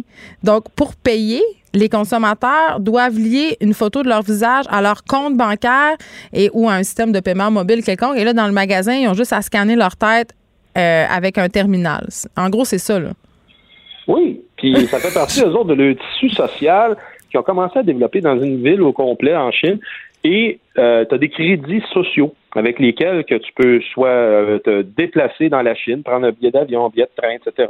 Puis je lisais euh, ce matin des, des- des statistiques que la Chine était fière de s'afficher que euh, récemment, ils ont été en mesure de prévenir pas moins de 2 mi- 2,5 millions de personnes non recommandables, entre guillemets. OK, fait que t'as un 80 rating social comme dans l'épisode de Black Mirror, c'est-à-dire t'as 3 ou 5 Pas étoiles. Et là, là. Oui. Puis là, c'est ça, c'est de prévenir 2,5 millions de personnes de prendre l'avion et 90 000 personnes d'acheter des billets de train à haute vitesse juste au mois de juillet, là. Juste en juillet. Tout ça, ça vient quoi? Ça dit que parce que t'as pas été. Mais c'est la été- dictature 2019, là. Je veux dire, c'est quoi que de plus dictatorial que ça? Rien. C'est ça, c'est l'exemple ultime. Je veux dire, euh, eux autres, ils veulent. ben, écoute, t'as pas le choix avec la quantité de, personnes qu'il y a dans ce pays-là. Faut que tu trouves des moyens pour être capable de garder le contrôle. Ils Malheureusement, contrôlent vraiment les tout- populations en- puis leur comportement avec leur système de notation. Oui. Mais j'ai une question, puis peut-être tu pas la réponse, mais on jase. là. Mettons que moi, je m'en vais en Chine. Geneviève Peterson, je décide euh, d'aller en Chine deux, trois mois, même en vacances. Est-ce que je peux utiliser ce système-là de paiement? Est-ce que je dois me soumettre à ce code euh, de vie-là euh, électronique et social? Ça marche comment pour les ressortissants étrangers, le sais-tu? Oui, les ressortissants étrangers, si tu as affaire avec une institution financière là-bas, ils vont te demander de t'enregistrer, de, documenter. Donc, si tu as un compte de banque là-bas, la, réponse à ça, c'est oui. Ils vont pouvoir, tu vas pouvoir faire après ça tes paiements. Si tu es un transit, euh, autrement dit, tu transites dans le pays, tu vas juste utiliser de la monnaie courante, que ce soit carte de crédit, que ce soit de la monnaie de la place, et tu vas payer comme on le fait à l'habitude, sans utiliser ces, ces paiements-là locaux. Puis, bon, euh, évidemment, la Chine qui se targue d'abord ce système-là pour, pour faire exercer un certain protectionnisme de ses citoyens, puis en même temps, euh, c'est une avancée technologique quand même assez intéressante, mais au niveau de colliger Oui. des données sur sa population, je veux dire, euh, c'est ça qu'on disait, on est dans le contrôle absolu et total de l'État, et euh, ça va mais aussi loin que Une ça. chose, Geneviève, ici au Canada, il y a déjà BMO qui, qui, avec Mastercard, qui font des essais là-dessus. Hein? Ben, dans les centres d'achat aussi, on en a parlé ensemble, là, des gens qui veulent utiliser la reconnaissance Ben, voilà. faciale pour C'est gérer pas si loin. C'est pas Euh, si loin que ça qu'ils vont pouvoir s'en servir de la même façon ici. C'est inquiétant, mais je- en tout cas, euh, j'ai quand même tendance à penser que ça passerait pas aussi facilement ici ni en Europe, où ils sont beaucoup plus frileux que nous quant à la protection euh, de leur vie privée. Et là, on s'en on s'en va du côté de Facebook. Euh, nouvelle fuite de données liée à plus de 400 millions de comptes Facebook qui visent des téléphones intelligents. Ce sont des informations, je crois, qui se sont retrouvées en ligne et qui est à la merci d'une utilisation malveillante. Mais on a déjà vu ça, ça. C'est un scénario qui se répète chez Facebook. Là. Oui, puis c'est encore une fois chez un- une compagnie tierce euh, qui hébergeait de l'information. Puis ça, ça fonctionne où que euh, ils ont un- Facebook engage une compagnie externe, ils veulent faire faire un développement d'une application ou d'une amélioration de la plateforme et ils vont donner des échantillons avec lesquels cette compagnie-là peut faire des essais. Et là, dans ce cas ici, un des serveurs qui est en test, ben, il, a été utilisé, euh, il a été laissé en, en guillemets là, sur l'Internet comme ça, mais sans protection adéquate. Et euh, vu que l'Internet est constamment scruté, il y a des gens qui ont tombé là-dessus et 410 millions de numéros de téléphone, entre autres, ont été compromis, donc révélés au grand public. Puis ceux qui ont Et été ça, compromis, est-ce que Facebook euh, les a prévenus? Comment on fait pour savoir euh, si notre, euh, nos informations ont été compromises? Ben, en principe, Facebook devrait aviser, en dit bien en principe. Euh, à première vue, ce sont des informations américaines, anglaises, et j'oublie l'autre pays avec qui était concerné. Fait qu'on n'est pas visé, nous, ici. Pas selon l'information initiale, mais il n'y a rien qui empêche que ça pourrait le devenir. Euh, puis c'est là que je te dis, euh, vu qu'il y avait donc un, un, un créneau plutôt l'information ciblée qui était à utiliser, donc c'est pour ça que je suis pas surpris de retrouver juste l'Angleterre, les États-Unis en, principalement qui seraient impactés. Mais il reste toujours bien que c'est problématique, encore une fois, que Facebook se dit au-dessus de tout ça, puis en contrôle de l'information, alors que c'est dans les pratiques euh, avec les partenaires. Mais non, c'est tentaculaire. Là, ils ont perdu le contrôle. Ben c'est ça que ça me donne comme impression. Écoute, Steve Waterhouse, puisque j'étais avec moi, je vais profiter de toi. Euh, on a parlé beaucoup, beaucoup du téléphone cellulaire euh, dans le Journal de Montréal cette semaine sur les ondes ici aussi à Cube. je parlais aussi de des proportions que c'était en train de prendre pour certains parents, c'est-à-dire l'achat de téléphone, c'est très, très cher, on le sait. Si tu fais le choix de ne pas le prendre avec une compagnie de téléphone, donc avoir un téléphone débarré, comme on dit en bon québécois. Et euh, il y a beaucoup de parents qui se tournent vers les téléphones reconditionnés. Ça peut être les téléphones, ça peut être les tablettes. Et là, en faisant quelques recherches, parce que moi, je voulais le faire pour ma fille, euh, je me suis rendu compte que c'était peut-être pas l'option la plus sécuritaire et que parfois, quand on commande des téléphones reconditionnés, on ouvre peut-être la porte aux pirates. Est-ce que je suis parano ou c'est vrai? Non, je suis fier de toi que tu aies pensé comme ça, Geneviève, malgré que d'autres collègues ont dit le contraire que j'ai su. Mais c'est une bonne approche. Oui, on va sauver des dollars. Et si on, quand même, le budget nous empêche d'aller vers un appareil neuf, les précautions à prendre pour utiliser un appareil seconde main, c'est vraiment de le faire formater, vraiment réécrire le système d'exploitation original de la compagnie. Si on prend un exemple un iPhone, ben pour éviter que l'iPhone soit jailbreaké, autrement dit, qu'il soit avec un logiciel soit craqué, là. Voilà, exactement, qui laisse la place juste, puis donne tu sais, dans son fonctionnement, ça peut donner l'aspect qu'il est original, etc. Mais il y a moyen d'avoir le jailbreaké et il y aurait un logiciel qui peut documenter en arrière. Donc, si on ramène le, système d'exploitation original du fabricant, on minimise ces possibilités-là et on peut se servir encore une fois du téléphone. Donc, on le ramène euh, concrètement, on le ramène en, faisant juste euh, réinitialiser les settings d'origine. C'est tout dans la fonction de l'appareil. Il ne faut pas l'amener quelque part. ça se fait chez nous euh, en utilisant l'outil réglage, si je comprends bien. Exactement, oui, à travers iTunes, qui est l'autre, la plateforme. Et aussi, donc, de s'assurer que la SIM, autrement dit, la carte d'identification du fournisseur cellulaire, ben, bel et bien originale, que euh, vous appartient à vous autres, qu'elle appartient pas à quelqu'un d'autre pour pas que les déboires de quelqu'un qui a fait d'autres choses avec le téléphone avant, ça vous revienne pas sa faute. Donc, c'est des petits éléments. Oui, mais c'est des petits trucs de même qu'il faut juste porter attention, puis après ça, on va pouvoir euh, s'en servir euh, agréablement euh, comme deuxième propriétaire de l'appareil. Oui, puis faire des économies parce qu'on parle quand même d'une différence de plus de 400 dollars dans le cas de, de, certains appareils. Merci Steve Waterhouse d'avoir euh, fait la lumière sur euh, ces différentes nouvelles concernant la cybersécurité. Puis pour vrai, le truc du cellulaire, j'ai eu beaucoup de courriels à ce sujet-là, fait que les auditeurs vont être contents de savoir qu'on peut quand même se tourner vers les téléphones reconditionnés, mais qu'il faut prendre certaines précautions. La Banque Q est reconnue pour faire valoir vos avoirs sans vous les prendre. Mais quand vous pensez à votre premier compte bancaire, tu sais, dans le temps à l'école, vous faisiez vos dépôts avec vos scènes dans la petite enveloppe. Hmm, c'était bien beau. Mais avec le temps, ce vieux compte-là vous a coûté des milliers de dollars en frais, puis vous ne faites pas une scène d'intérêt. Avec la banque Q, vous obtenez des intérêts élevés et aucun frais sur vos services bancaires courants. Autrement dit, ça fait pas mal plus de scènes dans votre enveloppe, ça. Banque Q, faites valoir vos avoirs. Visitez banqueq.ca pour en savoir plus. Écrivaine. Blogueuse. Scénariste et animatrice. Geneviève Peterson. La Wonder Woman de Cube Radio. L'auteur Martin Michaud est de retour avec une nouvelle enquête de son populaire personnage Victor Lessard dans son nouveau livre Ghetto X, qui est paru le 26 août dernier. Donc eh c'est tout à fait. c'est tout. Euh, c'est tout chaud. J'y touche en ce moment. Il est chaud. Il sort de toi. c'est ton bébé. C'est ça. L'accouchement, c'est bien passé. Ok. Là, euh, Ghetto X, c'est le cinquième tome de la série euh, justement de l'enquêteur Victor Lessard.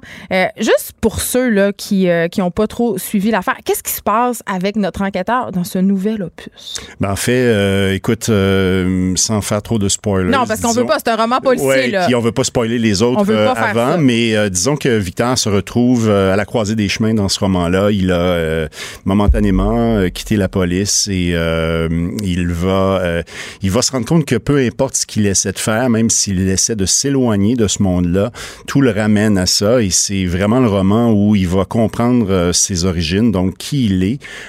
il va découvrir qu'il n'est pas nécessairement la, la personne qu'il pensait être. évidemment, ben, quand tu te rends compte de ça, ça a des impacts sur tes choix. Écoute, euh, c'est drôle que tu dis ça parce que, euh, évidemment, euh, derrière ton livre, c'est marqué Personne n'échappe à son passé. Et là, évidemment, je pense que tu me vois. Le personnage de l'enquêteur qui chasse les cadavres, mais qui est aussi pourchassé par les cadavres de son passé. Pourquoi les enquêteurs. Attends, attends, oui, mais, pourquoi les, dans les films, même c'est les films, les romans policiers, les enquêteurs ont toujours une espèce de faille originelle. Dans ce cas-ci, c'est une histoire avec son père, mais c'est, pourquoi? C'est ben parce que ça, ça, fait partie des codes du genre, d'une part. Euh, et d'autre part, parce que euh, c'est un choix aussi que tu fais. moi, j'aurais pu décider de scénariser un enquêteur qui n'a pas d'histoire personnelle. mais euh, ben, c'est un peu plat. Il y, en a qui le font. mais je pense qu'il y en a qui le font très, très bien. En même temps, faut que tu... Faut que tu je crois beaucoup à ce qu'il faut que tu tu y ailles avec tes tripes. Euh, et, et, donc, moi, j'avais envie de creuser ce sillon-là, mais ce, ce sillon-là se creuse sur cinq romans. Donc, euh, dans les premiers romans, c'est beaucoup euh, en filigrane. Et là, euh, d'une certaine façon, dans ce roman-là, c'est là où on découvre véritablement le passé sombre de Victor. Puis, je pense que ce qui est intéressant pour ceux qui ont suivi la série depuis le début, c'est de, de, de, bon, de, de voir d'une certaine façon cette, cet homme-là aux prises avec ces démons qui, qui d'une certaine façon, va, euh, va les affronter.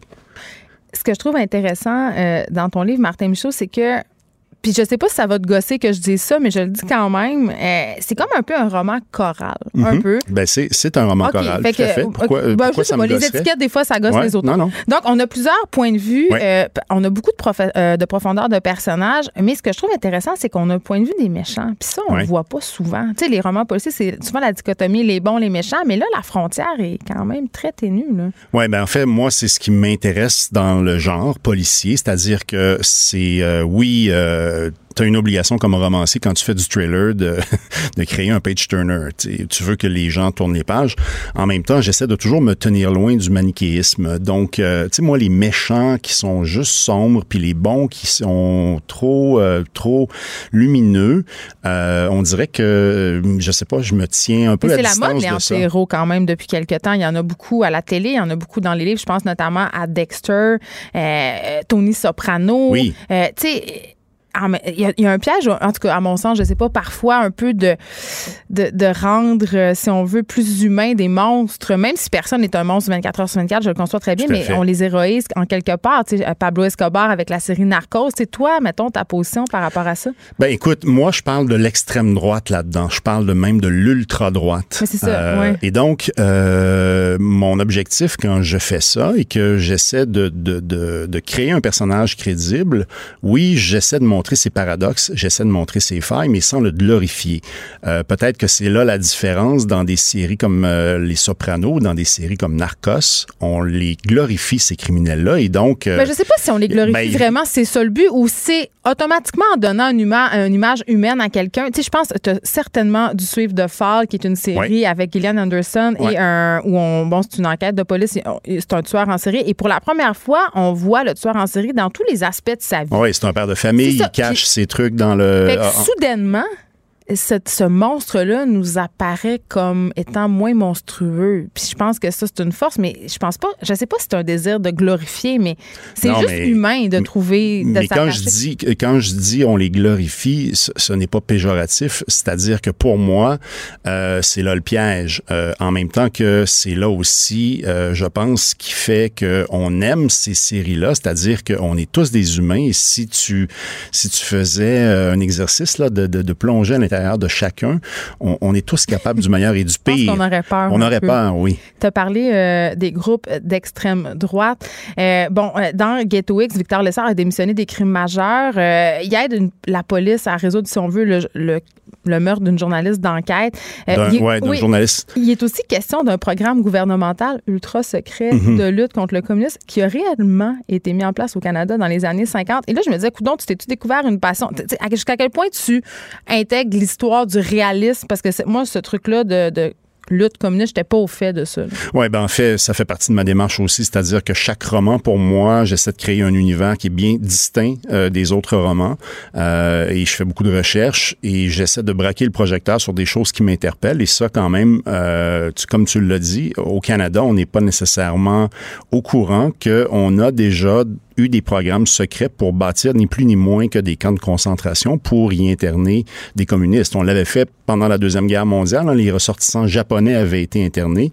Euh, dans une certaine mesure, euh, il y a quelque chose euh, qui fait un écho euh, avec ce qu'on est en train de vivre aussi présentement. Donc, la montée du populisme, la montée de la droite, la montée du discours haineux. Ça t'inquiète, la, la montée de l'extrême droite? ben, je, je, je, je, trouve que c'est un matériau pour un romancier qui est extrêmement fertile et oui, quelque part, ça m'inquiète. Tu sais, quand l'homme le plus puissant de la planète se permet de ridiculiser les médias, euh, je vois qu'il y a quelque chose de dangereux là-dedans. tu fais allusion à Donald Trump et, et, ses fake news. Oui, tout à fait. Et, et c'est pas anodin que le premier meurtre dans le roman, ce soit justement un journaliste d'enquête. Parce, que, la démocratie est menacée, Ben, quelque part, le quatrième pouvoir, hein, on disait que les médias, c'était le quatrième pouvoir et euh, on est en train de, de, l'oblitérer en le ridiculisant, en disant qu'il n'est plus pertinent, en disant qu'il colporte essentiellement de la propagande.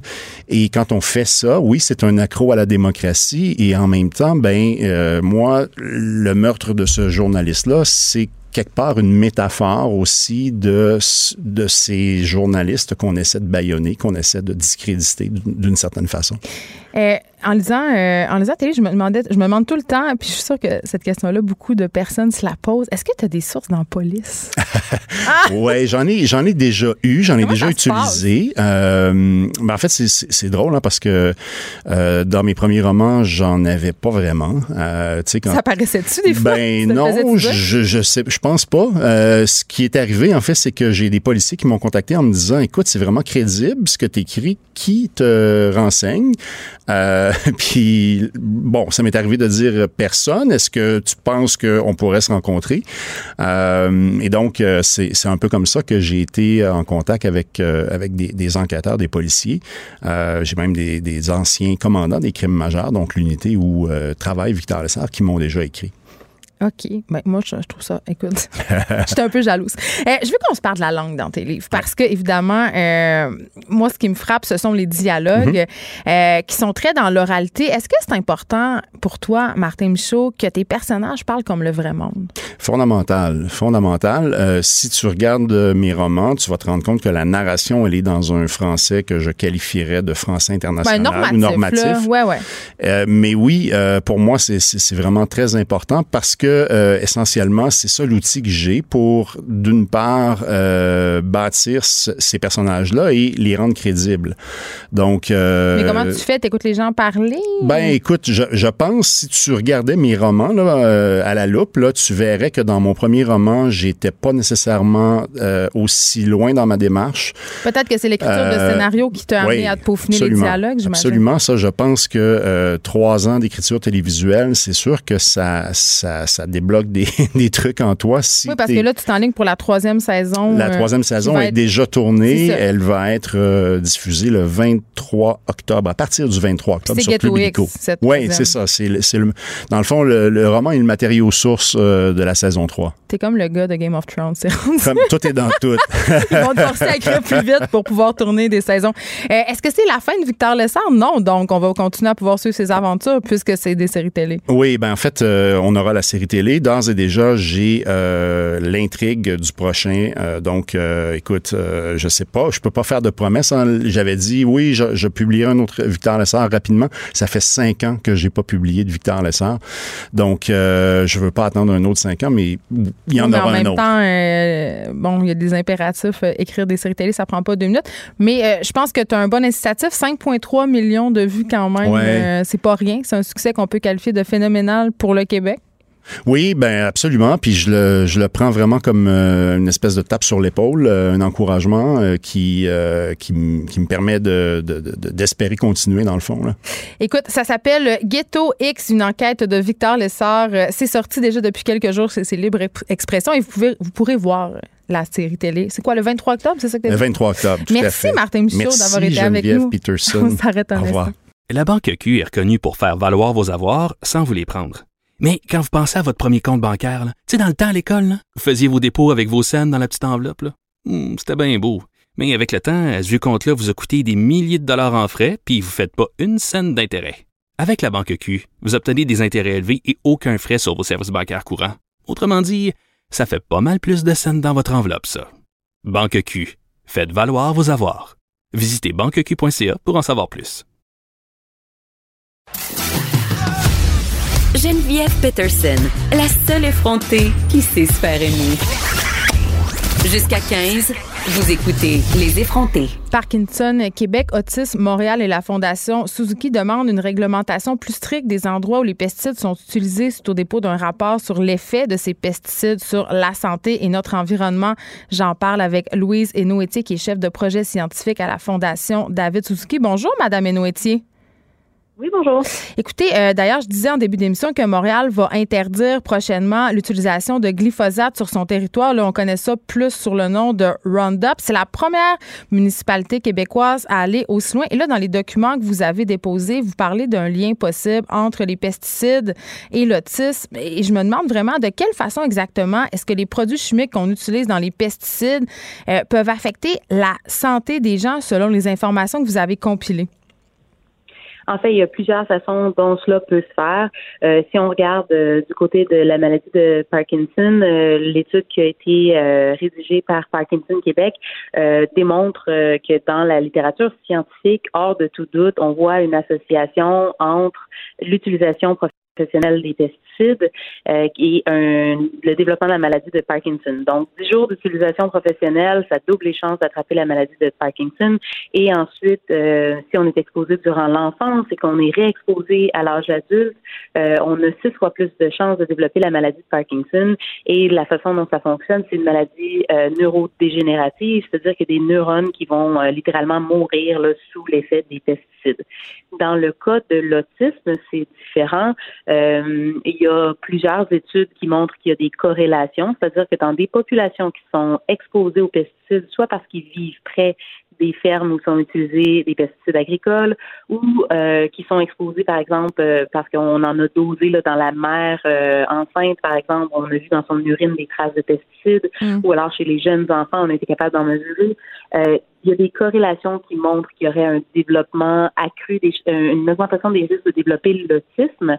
Et on a des, beaucoup d'études qui suggèrent a des, des façons biochimiques là, dans le corps que les pesticides pourrait euh, induire des effets euh, sur les, les voies de cellulaires à l'intérieur du corps, dans la biochimie du corps, qui euh, sont présents et marqués chez les personnes qui sont atteintes d'autisme.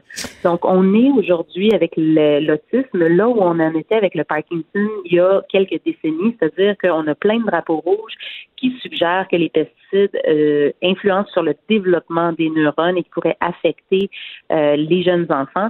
Et maintenant, aujourd'hui, avec le Parkinson, c'est une preuve hors de tout doute que les pesticides induisent le Parkinson. Donc, nous, ce qu'on recommande, c'est de faire preuve du principe de précaution et de dire, bon, diminuons drastiquement l'utilisation, l'exposition de notre population aux pesticides, ça va réduire le risque de Parkinson et ça peut-être va réduire le risque de plein d'autres maladies qui sont associées euh, de près ou de loin aux pesticides. Il va y avoir une commission parlementaire euh, en octobre sur les effets des pesticides sur l'environnement et la santé publique. Et là, je me demandais pourquoi vous avez décidé de sortir euh, le rapport à ce moment-ci? Pourquoi vous n'avez pas attendu justement la tenue de cette fameuse commission parlementaire-là?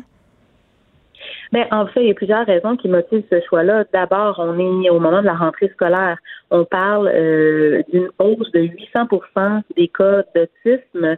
Euh, chez les enfants qui fréquentent l'école publique au Québec depuis les 20 dernières années. C'est une véritable épidémie. Donc, quand on pense au moment de la rentrée scolaire, on pense à développer euh, l'intelligence de, de, nos enfants et que là, on pense que les tests peuvent influencer le développement des neurones de nos enfants parce que leur cerveau n'est pas encore complètement formé. On s'est dit que c'était un bon moment euh, pour en parler. Et lors de la commission parlementaire, il va y avoir toutes sortes d'intervenants qui vont venir euh, parler de différents dossiers.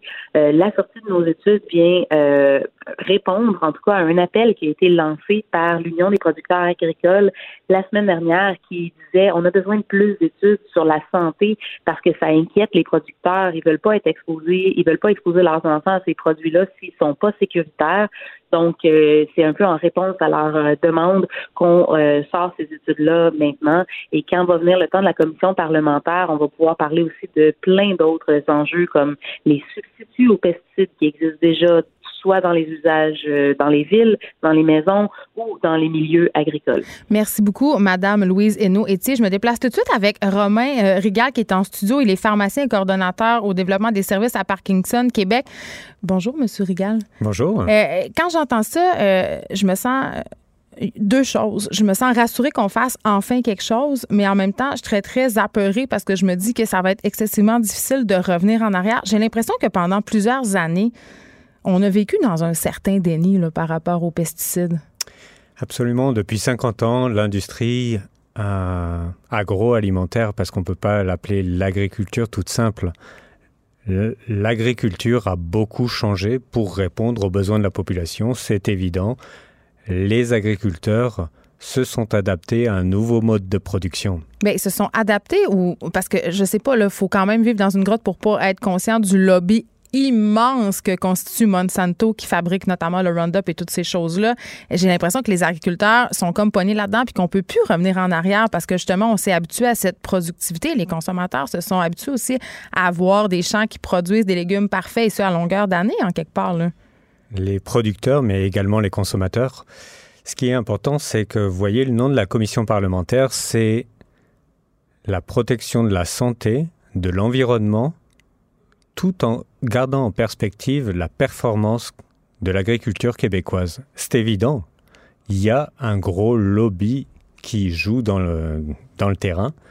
Et... Oui, puis on a exposé les liens justement entre le lobby des pesticides, les, les tout ce beau monde-là, t'es mélangé. Je veux dire, c'est quand même, euh, c'est très, je dirais qu'il y a beaucoup de zones grises dans notre agriculture en ce moment quant à l'utilisation des pesticides, euh, Monsieur Rigal. Oui, mais non seulement je suis pas la meilleure personne pour en parler, je vous dirais que il y a des zones grises, c'est pas la faute des agriculteurs. Mais non. C'est la faute de probablement notre gouvernement qui laisse aller ben, une industrie phytosanitaire. Et aujourd'hui, je pense qu'avec cette commission, euh, le gouvernement va avoir suffisamment de données en main pour prendre des actions. C'est d'ailleurs pour ça que nous, on a écrit un mémoire. C'est pas pour les gens qui ont le Parkinson aujourd'hui. Parkinson Québec a écrit ce mémoire-là pour protéger tous les Québécois et les Québécoises qui pourrait être exposé à des pesticides. Oui, parce que là, Madame Hainaut-Etier l'a bien souligné, il y a des, des, des liens très clairs. C'est prouvé, puis là, corrigez-moi si je me trompe, hors de tout doute scientifiquement que les pesticides, ça cause le Parkinson. Ça ne le favorise pas, ça le cause. Il y a une association qui est très forte. En fait, être exposé aux pesticides, c'est avoir deux fois plus de chances d'avoir la maladie. Cependant, ce qu'il faut savoir, c'est qu'il y a une interaction entre les pesticides et une vulnérabilité génétique. Donc, on a déjà, si on veut, le Parkinson en nous. Il pourrait jamais se réveiller, mais si on est en contact avec des pesticides, ça va augmenter les chances que la maladie se réveille. Est-ce que je comprends bien?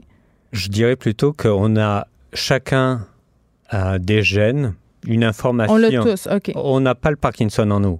On a une capacité, par exemple, à éliminer les pesticides. On a une capacité à lutter contre l'action des pesticides. Malheureusement, les pesticides entraînent des mutations génétiques dans notre corps qui eux-mêmes, ben, une fois, on devient plus faible quand on est réexposé. Et ça, c'est un vrai risque chez les enfants. Parce que si on entraîne ces mutations chez les enfants, une fois qu'ils sont réexposés à l'âge adulte, leur risque n'est pas deux fois plus important, il est six fois plus important. Donc, c'est pour ça qu'on veut éloigner, euh, si on veut, euh, les pesticides des zones habitées, des zones agricoles, parce qu'évidemment, ces gens-là ont des enfants. Et là, je me demande, depuis quand chez euh, Parkinson Québec, on s'intéresse aux pesticides? Depuis quand c'est devenu un enjeu important, assez pour faire des études, sortir un mémoire? Je vous dirais, depuis six mois. OK. ça fait pas si longtemps. Je m'attendais à plus quand même. Non, non. OK. Mais je pense que c'est un. Mais c'est quoi le déclencheur? Vous n'êtes pas levé un matin en disant, mon Dieu, il faut s'attaquer aux pesticides, là? Pourquoi pas? ben, je, ben, je le sais pas. Je veux dire, ça, me, ça demande de mobiliser des ressources, ça demande de mettre une étude en branle. Mais euh, si, si vous avez décidé de faire une sortie aujourd'hui pour faire le lien entre les pesticides puis le Parkinson, c'est parce que c'est devenu assez préoccupant. Est-ce que les cas sont en hausse? Est-ce que... Les cas sont, sont probablement en hausse. En fait, on le sait, et ce qui est intéressant, c'est que au niveau international, c'est le Québec qui, c'est un, chercheur québécois qui, dans les années 80, s'est rendu compte, et il y a vraiment plus d'agriculteurs qui ont le Parkinson. OK, fait qu'on a attendu 20 ans pour faire quelque chose, bravo. 40. Oui, c'est vrai, mon, mon, oui, années 80. Moi, je, je vais encore dans le déni. Je pense qu'encore qu'on est en l'an 2000. 40 ça. ans. Donc, et aujourd'hui, l'Europe a déjà pris des décisions pour bannir certains pesticides, pour reconnaître la maladie comme maladie professionnelle. Ben, on a été les pionniers dans la recherche, mais pour l'instant, on n'est pas les pionniers dans l'action. Et le Parkinson n'est pas reconnu comme une maladie professionnelle au Québec ou je pense non, que c'est non, pas, toujours pas. Et là là. OK.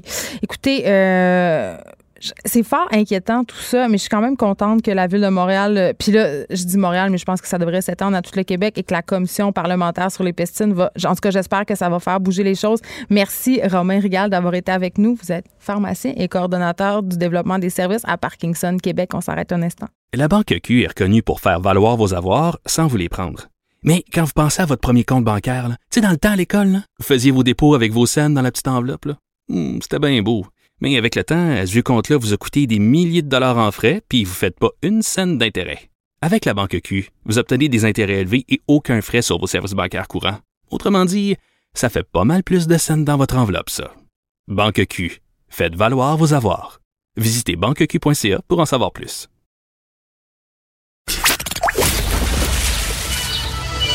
Les effrontés. Deux heures où on relâche nos bonnes manières.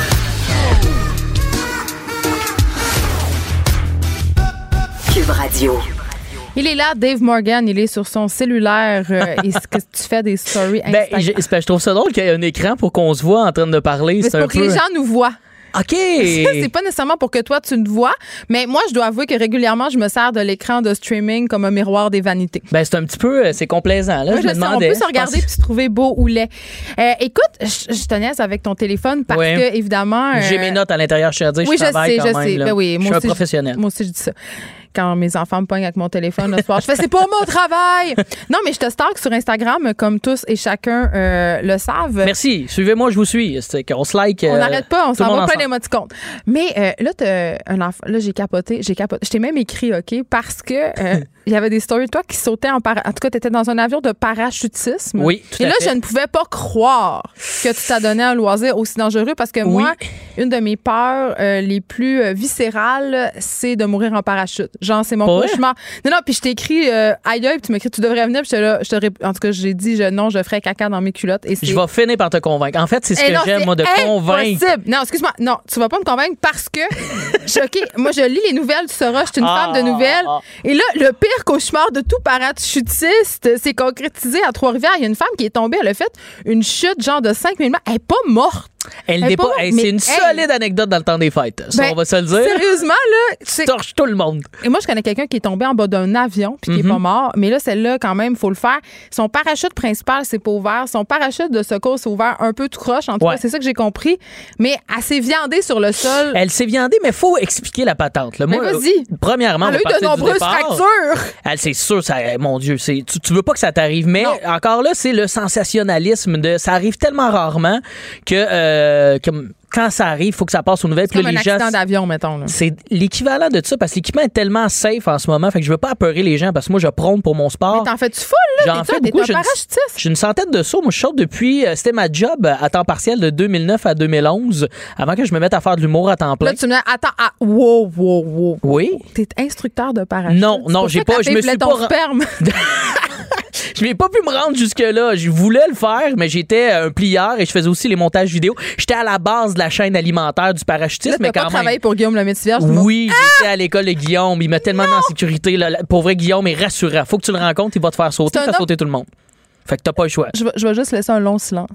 Faut que je le rencontre, il va me faire sauter. Ouais, c'est sûr que si tu viens de syntoniser Cube en ce moment, c'est une phrase qui est un peu spéciale.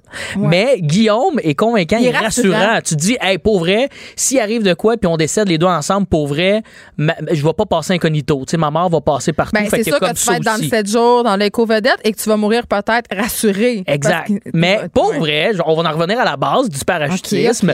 Le parachutisme, pour vrai, c'est comment je t'expliquerais les gens sautent sans bon sens. Le, le, système en ce moment qu'on a, la technologie est très, très sécuritaire. Et la fille, ce qui est arrivé, euh, moi, d'ailleurs, j'allais euh, au secondaire avec cette fille-là. On se connaît pas personnellement. Mais oui, tout est dans tout. Tout est dans tout. C'est un petit milieu quand même. Surtout, elle, elle saute dans la Nodière. Ce milieu-là de la Nodière, tout le monde se connaît un peu. Les, les parachutes bombes. Les parachutes, les bomb fly qu'on a. Ouais, ouais, ça, ça existe. Et de ce que j'ai compris, c'est Liliane, je me trompe pas, Lisanne, Lisiane, bref. La fille. La demoiselle. euh, elle, a, elle, a, un problème avec son parachute principal. Et ton parachute principal, quand tu le rouvres et que tu as un problème, il faut que tu coupes ton principal, qu'on arrive avec un, un petit, une petite poignée que tu tires dessus. Mais je crois que, de ce que j'ai compris, là, c'est sûr, je fais, je, je, paraphrase les gens qui m'en ont parlé.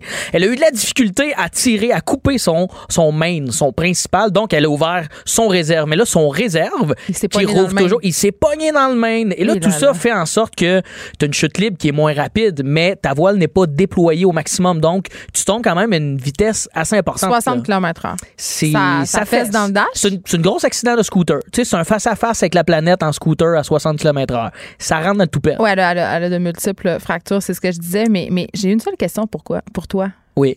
Qui est pourquoi? Qui est pourquoi? Pourquoi? La recherche d'adrénaline. Et moi, pour vrai, j'ai été apeuré de ça. Il y a un concept en sociologie qui s'appelle l'ordalie. Je veux que tu m'en parles.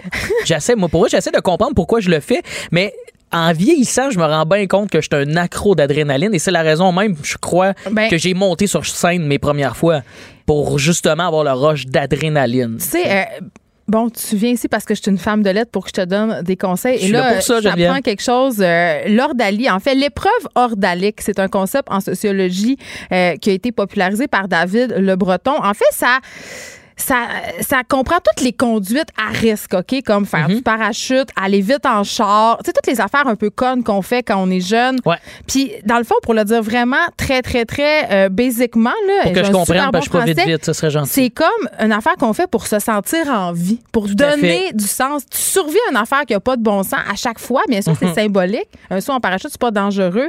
Mais ça fait partie de cette quête de sens. Mais il y a toujours, oui, un moment où tu es dans l'avion, surtout moi, mon premier saut de l'année, comme plusieurs sauteurs parachutistes. Euh, tu te dis, qu'est-ce que je fais là? Parce ben, que l'homme n'est pas supposé. Une épreuve ordalique. Et là, tu te rappelles de pourquoi l'équipement est là et qu'est-ce qu'il faut faire en situation de panique si quelconque incident arrive. Généralement, ça se passe toujours bien pour moi. J'ai jamais eu de réserve. C'est le moment de sauter. Je pense qu'une fois dans le ciel, je pourrais apprécier le moment. Mm-hmm. Mais le, ah, c'est le ready, set, go, Geneviève. C'est tellement. Faut que tu me pousses en bas. Ah, mon Dieu, c'est tellement, là, c'est galvanisant. Je pourrais te faire un saut en duo avec toi? On se tutoie les deux. Euh, on peut, ben exactement. C'est ce qui risque d'arriver parce que je n'ai pas. Euh, parce qu'il faut pas oublier les gens qui sont derrière toi. Le Tandem Master a plus de 500 sauts avant de faire son cours. Et un sauteur solo. Un bébé parachutiste. Moi, je suis un bébé parachutiste, mais j'ai quand même suivi mes cours, mes licences. Un de mes rares diplômes, Geneviève. On le rappelle, qui est une licence de parachutiste. Le seul, en fait. C'est pas mal le seul, c'est vrai. Et gardienne avertie. Ah, mais moi aussi.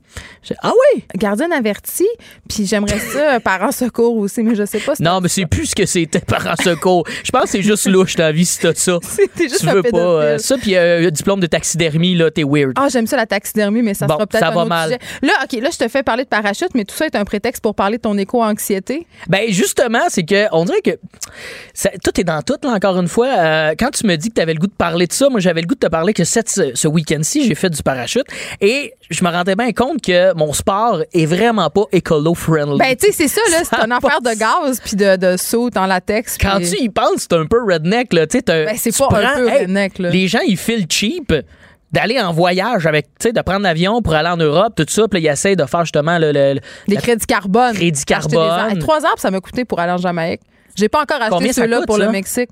C'est 70 pièces. Eh, nous, c'est épouvantable. Pensez, à 13 500 pieds, on sort de l'avion, puis on la fait revenir tout seul. Il n'y a pas de Amigo Express là, de l'avion qui repogne du monde. C'est juste pour ton bon plaisir. C'est pas un moyen de transport. Mais j'avais la même réflexion euh, quand tu fais faire des, à des personnes du wakeboard, du ski nautique, tous ces sports de vitesse puis de moteur, le motocross, ça a pas les gens qui s'achètent des avions pour le plaisir. Mais je me demande à quel point ça pollue parce que j'ai des, amis qui sont quand même spécialistes de ça qui m'en ont donné un peu d'informations. La trace, ta trace carbonique des fois c'est que les gens, ils nous mettent en ce moment avec tous les documentaires là, dans une espèce d'état d'anxiété. Pour vrai, on dirait, j'en veux un. Je veux qu'on me conseille un documentaire qui peut me dire qu'il y a encore de l'espoir. J'ai l'impression que tout va Jeff Fillion, man. Jeff Fillion. Hein. Eric Duhem puis Jeff Fillion, ils disent toutes les J'aimerais un entre-deux. Le, le, réchauffement climatique, ça existe pas tant. J'y crois, moi, que ça existe, mais j'aimerais qu'on me dise qu'est-ce qu'il faut faire, là, à part euh, recycler. Ben, lui, Patrick, puis, euh, il n'y a rien à faire. ben, Pat, appelle-moi, parce que moi, pour vrai, tout ce que je vois en ce moment, ça me fait juste paniquer, puis j'ai l'impression qu'il n'y a rien à faire, ben, sauf de se dire que ça va péter dans 10 ans. J'ai ben, même pas Moi, j'avais. Je pense que tout le monde a un peu cette réflexion-là, puis moi, ça m'a sauté d'en face. J'en ai déjà parlé à ce micro de nombreuses fois quand je suis allée en Inde. Mm-hmm. Que là, j'ai vu les comportements là-bas. Puis je suis pas en train de dire, mon Dieu, ils n'ont pas de bon sens, les Indiens. C'est juste qu'ils n'ont pas le choix. C'est comme ça que ça fonctionne là-bas je me dis, hey, mon bac à recyclage, là, puis mon bac à compost. Ça change rien, hein? pas une grosse différence. Moi, je trouve qu'on fait pic-pic. Il faut, le faire par principe, puis on sait en plus que ça s'en va tout au vidange la plupart du temps. C'est un peu. Euh, c'est ça, puis on, on, se tranquillise la conscience, mais moi, j'ai pas vrai.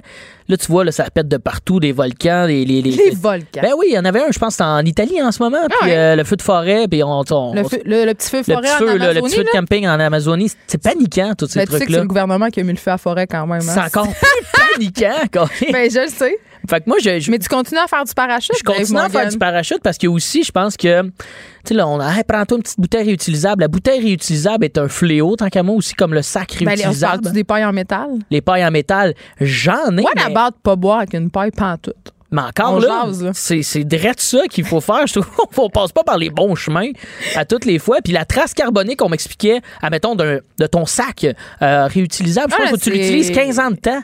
Ouais pour qu'il devienne rentable. Il faut vivre, mais je. J'espère que je vais vivre. J'espère que je vais vivre longtemps parce qu'au nombre de sacs réutilisables que j'ai, il faut que je vive à peu près 487 ans. Moi, ils sont dans mon armoire en bas. Puis, euh, ils bougent pas de là. Hein? Allez-vous prendre des sacs? La réponse est souvent oui. Là. Ben moi, j'ai en fait, le, pour, je suis toujours ici un peu pour euh, demander conseil à euh, toi, Geneviève. Et conseille-moi un documentaire qui va juste me faire du bien. Et pas, moi, non, je me mets pas la tête dans le sable. Je le vois qu'il y a des changements climatiques. J'essaie juste de voir, est-ce que il y a de l'espoir à quelque part dans tout ça? Parce que je trouve que les gens, ils sont bien paniqués, puis après, ils se mettent des petites œillères, continuent, puis font le petit bonhomme de ben, chemin. j'ai zéro, j'ai pas vraiment de documentaire euh, à ce sujet-là, Dave Morgan, pour la simple et bonne raison que la l'endroit où je me nourris de documentaires, c'est Netflix. parce que c'est mm-hmm. sérieusement, si vous tripez documentaire, Netflix, c'est là que ça se passe. Ça finit plus. Mais j'avoue que c'est beaucoup des documentaires qui sont orientés très panique écologique. Là. Fait que j'en aurais pas qui fait la part des choses. Sauf que euh, une affaire que je sais, c'est que si on se dit qu'il n'y a rien à faire et qu'on continue à rien faire, ben ça va pas non plus euh, aider la situation. Par contre, euh, je pense que sérieusement en ce moment là, tous les espoirs sont permis pour la jeune génération parce que eux autres, ils font des vraies affaires puis c'est eux autres qui vont décider bientôt. Est-ce que c'est nous ça? Ben, On est plus jeunes hein? Non, on est plus jeunes, mais on est jeunes pour devenir des décideurs, c'est-à-dire euh, Justin Trudeau, il est pas vieux, mm-hmm. on voit que dans nos gouvernements, on fait de plus en plus de distinctions, mais je veux revenir à ton affaire de parachute parce que c'est drôle. tu sais, bon, tu dis c'est un sport de redneck puis tout ça, puis on parle beaucoup de crise écologique. Ah, quand même. C'est pas, c'est tellement zen pour moi. Je veux pas dire que c'est redneck dans le sens sert à rien, du carburant brûlé. mais tu sais, je me dis, tu sais, la crise écologique, euh, la planète va mal, euh, le réchauffement climatique, c'est de la théorie. Quand on habite en ville, ça nous touche plus parce qu'on on vit pas dans la nature, mm-hmm. on a peur, on vit dans la ville. Mais mettons, quand je retourne au Saguenay, puis que là, je vois l'immensité, les montagnes, les lacs, puis qu'on se promène là-dedans, puis que c'est magnifique, je me dis, c'est normal que les gens ils se sentent pas tant concernés. Ils, pas ils, besoin. Voient pas le bout de ça. Je dirais tu comprends-tu? Ils sont comme dans besoin. leur petit paradis. Même pas besoin d'aller aussi loin, je pense, Geneviève. J'étais euh, sur. À euh, Rawdon, mettons. Ben, ben, même pas Rawdon. Euh, c'est quoi dans l'est de la ville? Ça s'appelle Pointe-aux-Trembles, c'est ça? Je, je vais jamais là. je sais pas. Je suis passé là Moi, par je reste sur le plateau du Mont-Royal, là, vieux. Cet été, je suis passé là par hasard. Il y avait plein de gens dans un parc. Je vais là. Je fais, mon Dieu, c'est donc bien beau sur le bord de l'eau. C'est cute. Pour vrai, ça peut être très, très cute, cet endroit-là.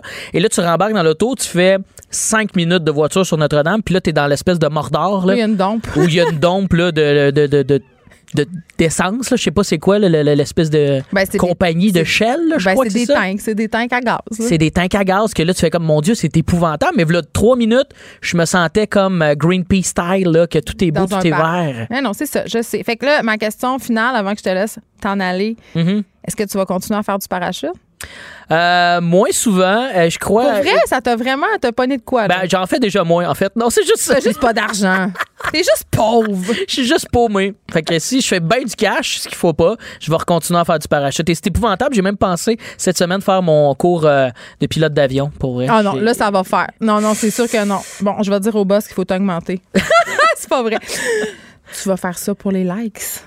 Ben non, parce que je, suis vraiment, j'aime le, milieu de l'aéronautique énormément. J'adore ça. Pour vrai, j'aurais jamais pensé ça de toi. Ben, Mais encore là, je veux rappeler, moi j'aime ça finir avec euh, écrivez-moi si vous voulez euh, me conseiller un documentaire euh, qui pourrait me rajouter un peu, m'enlever de l'anxiété en fait. Allez, suivez Dave sur Instagram puis envoyez-y plein de messages privés pour le troller. Ben, ça mouille là, les, messages. On va te retrouver jeudi prochain, Dave Morgan. Maurice, merci beaucoup d'avoir été avec nous.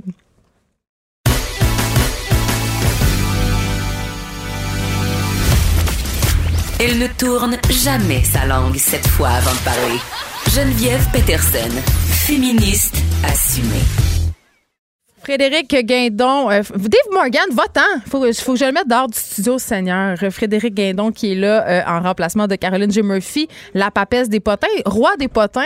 On avait-tu dit roi des potins? Là, euh, euh cardinal. Cardinal, des potins. Je veux qu'on commence tout de suite avec une affaire qui me fait grimper des rideaux, euh, le texte de fellation de Marie-Pierre Morin. Ça, là, j'en ai parlé au début de l'émission. Puis chicane entre Marie-Pierre Morin et Annalise. Alanis, je l'ai ça à dire. Alanis. Alanis. Alanis Désilet. Oui, ils se sont pognés. Girl fight. Ben, est-ce que c'est est-ce que c'est réciproque la chicane ou c'est juste, juste d'un bord? Ben voilà, donc ils sont pas pognés, il y en a une qui chicanait l'autre. On attend la, la, la, réponse. Mais ils ont bien fait. Là, je veux juste rappeler. Est-ce qu'on on rappelle les faits pour euh, le Vraiment vite euh, quand même. L'histoire commence quand Marie-Pierre Morin publie dans une story Instagram euh, un lien vers un article indiquant aux, aux, jeunes femmes ou bref à toutes les personnes qui font des fellations comment faire une bonne ben voilà ou une personne transgenre. OK, bon, là, on va, si on commence on va... On, OK, on finira plus. Ben, bref, un lien pour comment faire une bonne fellation. OK. Alanis Desilets voit ça et est outrée parce que elle se dit euh, ça va mettre de la pression sur les jeunes femmes ou même parce qu'elle trouve que la fellation ça n'a pas de bon sens. Non, non, non, parce que c'est comme juste une autre un autre brique sur l'édifice de la pression qu'on se met quand vient le temps de parler de sexualité. Je suis d'accord avec Alanis. Eh, eh, eh, je suis pas capable de dire son nom là, mais je suis d'accord avec elle. La communication dans le couple c'est la clé et euh, les, les, femmes qu'elles soient jeunes ou plus vieilles n'ont pas à subir justement l'angoisse d'avoir lu un article un, genre de mode d'emploi comment faire la, bonne fellation. Tu Et Tu sais, euh, Marie-Pierre Morin euh, a répondu, elle a reposté le texte. Ah oui? Passive agressive. Donc, elle, a insisté. Ah, c'est beau. Mais là, moi, ce que j'ai euh, cru comprendre entre les branches aujourd'hui, c'est que Rosalie Bonenfant, l'ancienne collaboratrice du, sac de chips et que tu as déjà reçu ici, a ajouté son grain de sel et elle prend le côté de ah oui? OK. Ça, ah, ben, mais ça met. Oui, OK. Mais je pense qu'on est une gang à avoir trouvé ça douteux. Puis, juste leur dire, c'est pas parce qu'on parle de fellation qu'on est pogné du cul, là. C'est pas ça. C'est juste parce que ah, ça, ça sert à rien. Je veux dire. ça, c'est des choses de l'ancien temps, ça. Exactement. On dirait mon vieux fille d'aujourd'hui. Quoi qu'on parlait pas de fellation dans la fille d'aujourd'hui, mais. Des... C'est quoi l'équivalent pour les, les femmes de, dans le temps de fille d'aujourd'hui? Ben, c'était genre euh, que, euh, quatre trucs pour savoir. Euh, non, je sais, ah oui, c'était femme d'aujourd'hui. Je pense que c'est femme actuelle ou femme d'aujourd'hui. je, je disais pas ça. Parlons de Britney Spears. Parlons de Britney Spears. La pauvre Britney, et que ça va pas bien son affaire, hein? Elle a perdu la garde de ses enfants. Ben, j'aurais tendance à dire que c'est. Quoi? Elle les avait? Ouais. ce qui est étonnant dans l'histoire, c'est qu'elle. Je savais pas qu'elle les avait récupérés, genre. Ouais, ben, en fait, c'est ça. Ce qui, est, ce qui est étonnant dans l'histoire à la base, c'est qu'elle avait la garde de ses enfants, mais là, elle l'a pu parce que son père, donc le père de Britney, a été accusé de violence envers son petit-fils, donc le fils Mais lui, de Britney. Le, père de Britney. Ça, c'est un fatigant. Hein? Ben, c'est un fucké parce qu'il y, a plein, euh, il y a plein de théories du complot autour euh, de Britney Spears, son père, comme quoi il, il contrôlerait sa vie, son compte Instagram, puis que Britney, dans le fond, elle aurait perdu comme un peu son autonomie. C'est un, peu, c'est un peu la Alice Elle, elle est sous tutelle légale de, son père. Fait mais, fait que, cet homme-là ait battu ses enfants puis qu'il ait perdu la. En tout cas, est-ce que je peux dire que c'est trash? C'est très trash, mais je pense qu'elle vient déjà d'un milieu trash, puis c'est trash, c'est comme ça. Et euh, je pense que son petit copain amoureux, je sais plus s'il était marié à l'époque, Kevin Federline ou Federline, on dit-tu Federline Federline? Federline, et j'avais suivi avec euh, grande avidité leur télé-réalité. Ben voilà, lui n'est peut-être pas de, de ce milieu-là ou quoi que ce soit, mais bref, lui maintenant a des avocats et quand il a su ça, que euh, le grand-père sais qu'il été vit au crochet de Britney Spears, Kevin Federline. Donc, c'est- les au avocats crochet de la sont- fortune oui. de... Eh oui, donc ses avocats sont payés. Ah, sais, sérieusement, c'est dégueulasse. là. Ouais. Ça n'a aucun sens. OK. On se parlait d'avion tantôt avec Dave Morgan et euh, un truc qui me. Oui, la, la pollution par les avions. Et il y a des personnes euh, de la royauté britannique qui prennent des jets. Euh, que serait une chronique potin sans parler de la royauté On peut pas. britannique? On peut juste pas. Le prince Harry a fait le point sur la controverse autour de Il ses fait voyages. le point. Mais oui, il a dit, il a, il a- il a- il a dit ce qui se passait avec ça. On se rappelle qu'il avait été critiqué euh, il y a quelque temps en raison de ses voyages en jet privé. Et là, ce qu'il dit le prince Harry, c'est que 99% du temps, quand il prend des vols, ce sont des vols commerciaux. Ben, il voyage pas en classe avec le monde ordinaire. Non, non, il est pas dans la classe euh, sardine. Ah, il est je pas pense qu'il est en classe. Non, non, non, non, non, il est avec euh, classe euh, élite, euh, affaires, Avec un, euh, avec un président du monde. lit, là. des bouteilles de champagne, des Voilà. rideaux, toutes sortes d'affaires. là. Voilà. Mais toujours est-il qu'il dit il arrive à 1 des fois où malheureusement les circonstances font en sorte que pour assurer la sécurité de ma famille, euh, on doit prendre un, un jet euh, Est-ce qu'il comme des exemples de ces circonstances-là, mettons? Il n'a pas donné d'exemple de circonstances. Mettons, si j'avais été je journaliste à la, jour- à la conférence de presse, j'aurais levé ma main. C'est ce que je trouve fascinant là-dedans parce que là-dedans, moi, je- je- évidemment, j'écoute des, des documentaires et des séries d'espionnage. Là, sur la royauté. Ouais, je- de plus en plus. Je me dis, est-ce que le MI6 avait décelé que. euh, Il y avait une menace. Une menace, voilà, quelqu'un qui voulait faire Le un MI6, attentat. qui est l'équivalent de la. CIA, c'est ça. L'équivalent de la CIA en- au Royaume-Uni. Et puis, euh, voilà, est-ce qu'ils se sont dit, il y a une menace, il faut protéger la famille, euh, ben, cette partie-là de la famille royale? des fois, il faut juste qu'il arrive à temps pour un garden Ben, party dans souvent le ça, là. Sussex. C'est ça. Je pense qu'il y a un horaire compliqué, hein, puis euh, voilà. Donc, Pauvre lui, euh, hein? ah, Ça doit pas être facile. non, ça doit pas être facile. Être obligé de répondre aux critiques publiques Et parce voilà. qu'on a un jet privé puis qu'on le prend. Il dit si j'ai à faire ça et ce n'est pas une décision que je veux prendre, je dois m'assurer, comme je l'ai fait dans le passé et comme je continuerai de le faire, d'un équilibre. J'ai toujours compensé mes émissions de CO2. Ah, il achète des armes. Il Ah, mais moi, je pensais qu'il plantait lui-même. Ah non, ça, je pense qu'il y a du Il personnel. revient chez Il y a eux. du personnel pour Il- ça. Il, s'achète une coupe d'arbres au WH Perron, puis il va y planter dans sa cour. Là, euh, Frédéric Guindon, je veux qu'on se parle euh, de mon préféré. De mon préféré dans le trashos. Just- Justin? Je me demandais si tu allais me parler de Justin Bieber ou du souverain pontife, mais. ok, non, mais là, on va parler du pape tantôt. Justin Bieber, quand Ouais. même, je pense que c'est l'équivalent. C'est l'équivalent en gars train- de Brittany. Je pense que c'est en train de devenir l'équivalent gars de Britney. c'est- notre. Britney gars Je canadien. pense que oui. OK. Là, Ouais. il, y a encore, euh, il est encore dans. Il y a des, des frasques. Des frasques qui se sont produites. Ben, il, il- il a tenu à ouvrir son cœur. Il sur ouvre Instagram. vraiment trop son cœur il- sur Ben oui, Instagram. y arrive souvent d'ouvrir son cœur sur Instagram. Moi, j'en ai un profil Instagram, puis je ressens pas le besoin d'ouvrir mon cœur si souvent que ça sur Instagram. Mais Justin, non, moi, des photos lui, de chat, ça me va parfaitement. Ben voilà. Justin, lui, euh, il a saisi l'occasion cette semaine pour nous parler de la pression que subissent les, les enfants vedettes, comme lui, il a déjà Oh, mais été. ça fait pitié quelque part. Oui, ça, c'est sûr. D'avoir besoin. un non, mais phénomène pas les enfants vedettes, mais d'avoir besoin de, de vivre ces dramas personnels au grand jour. public. Oui, il y a En quelque public. chose de très triste là-dedans.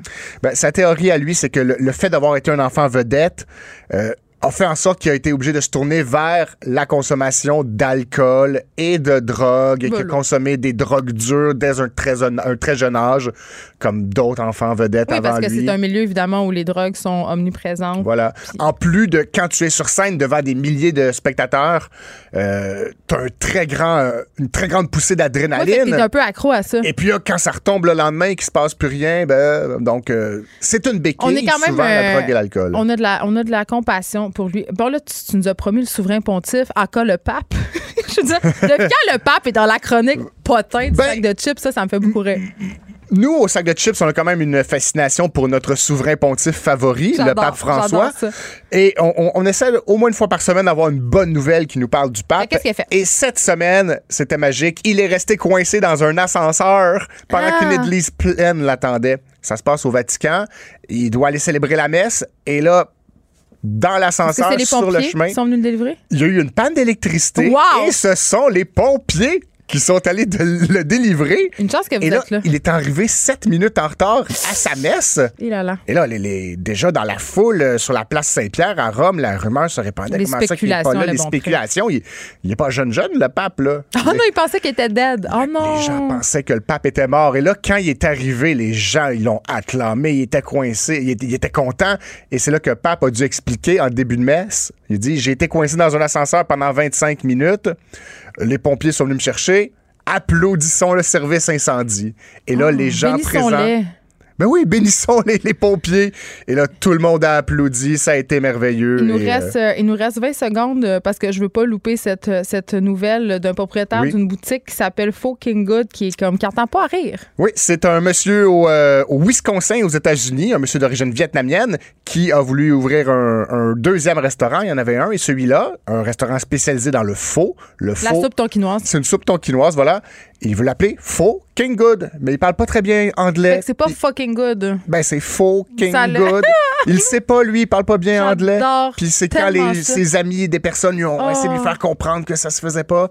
Non, mais Euh, moi, je le ferais. Je trouve que le Il, jeu il va pas euh, changer d'idée, il va garder le nom comme ça. Les Je pense que c'est une très grande idée marketing. J'haïs les jeux de mots dans les titres de commerce, mais euh, comme expectation puis toutes ces Mais affaires-là. quand c'est accidentel, c'est Et vulgaire, j'adore ça. Merci Frédéric Guédon. On peut aller lire euh, toutes sortes de potins sur le site du sac de chips.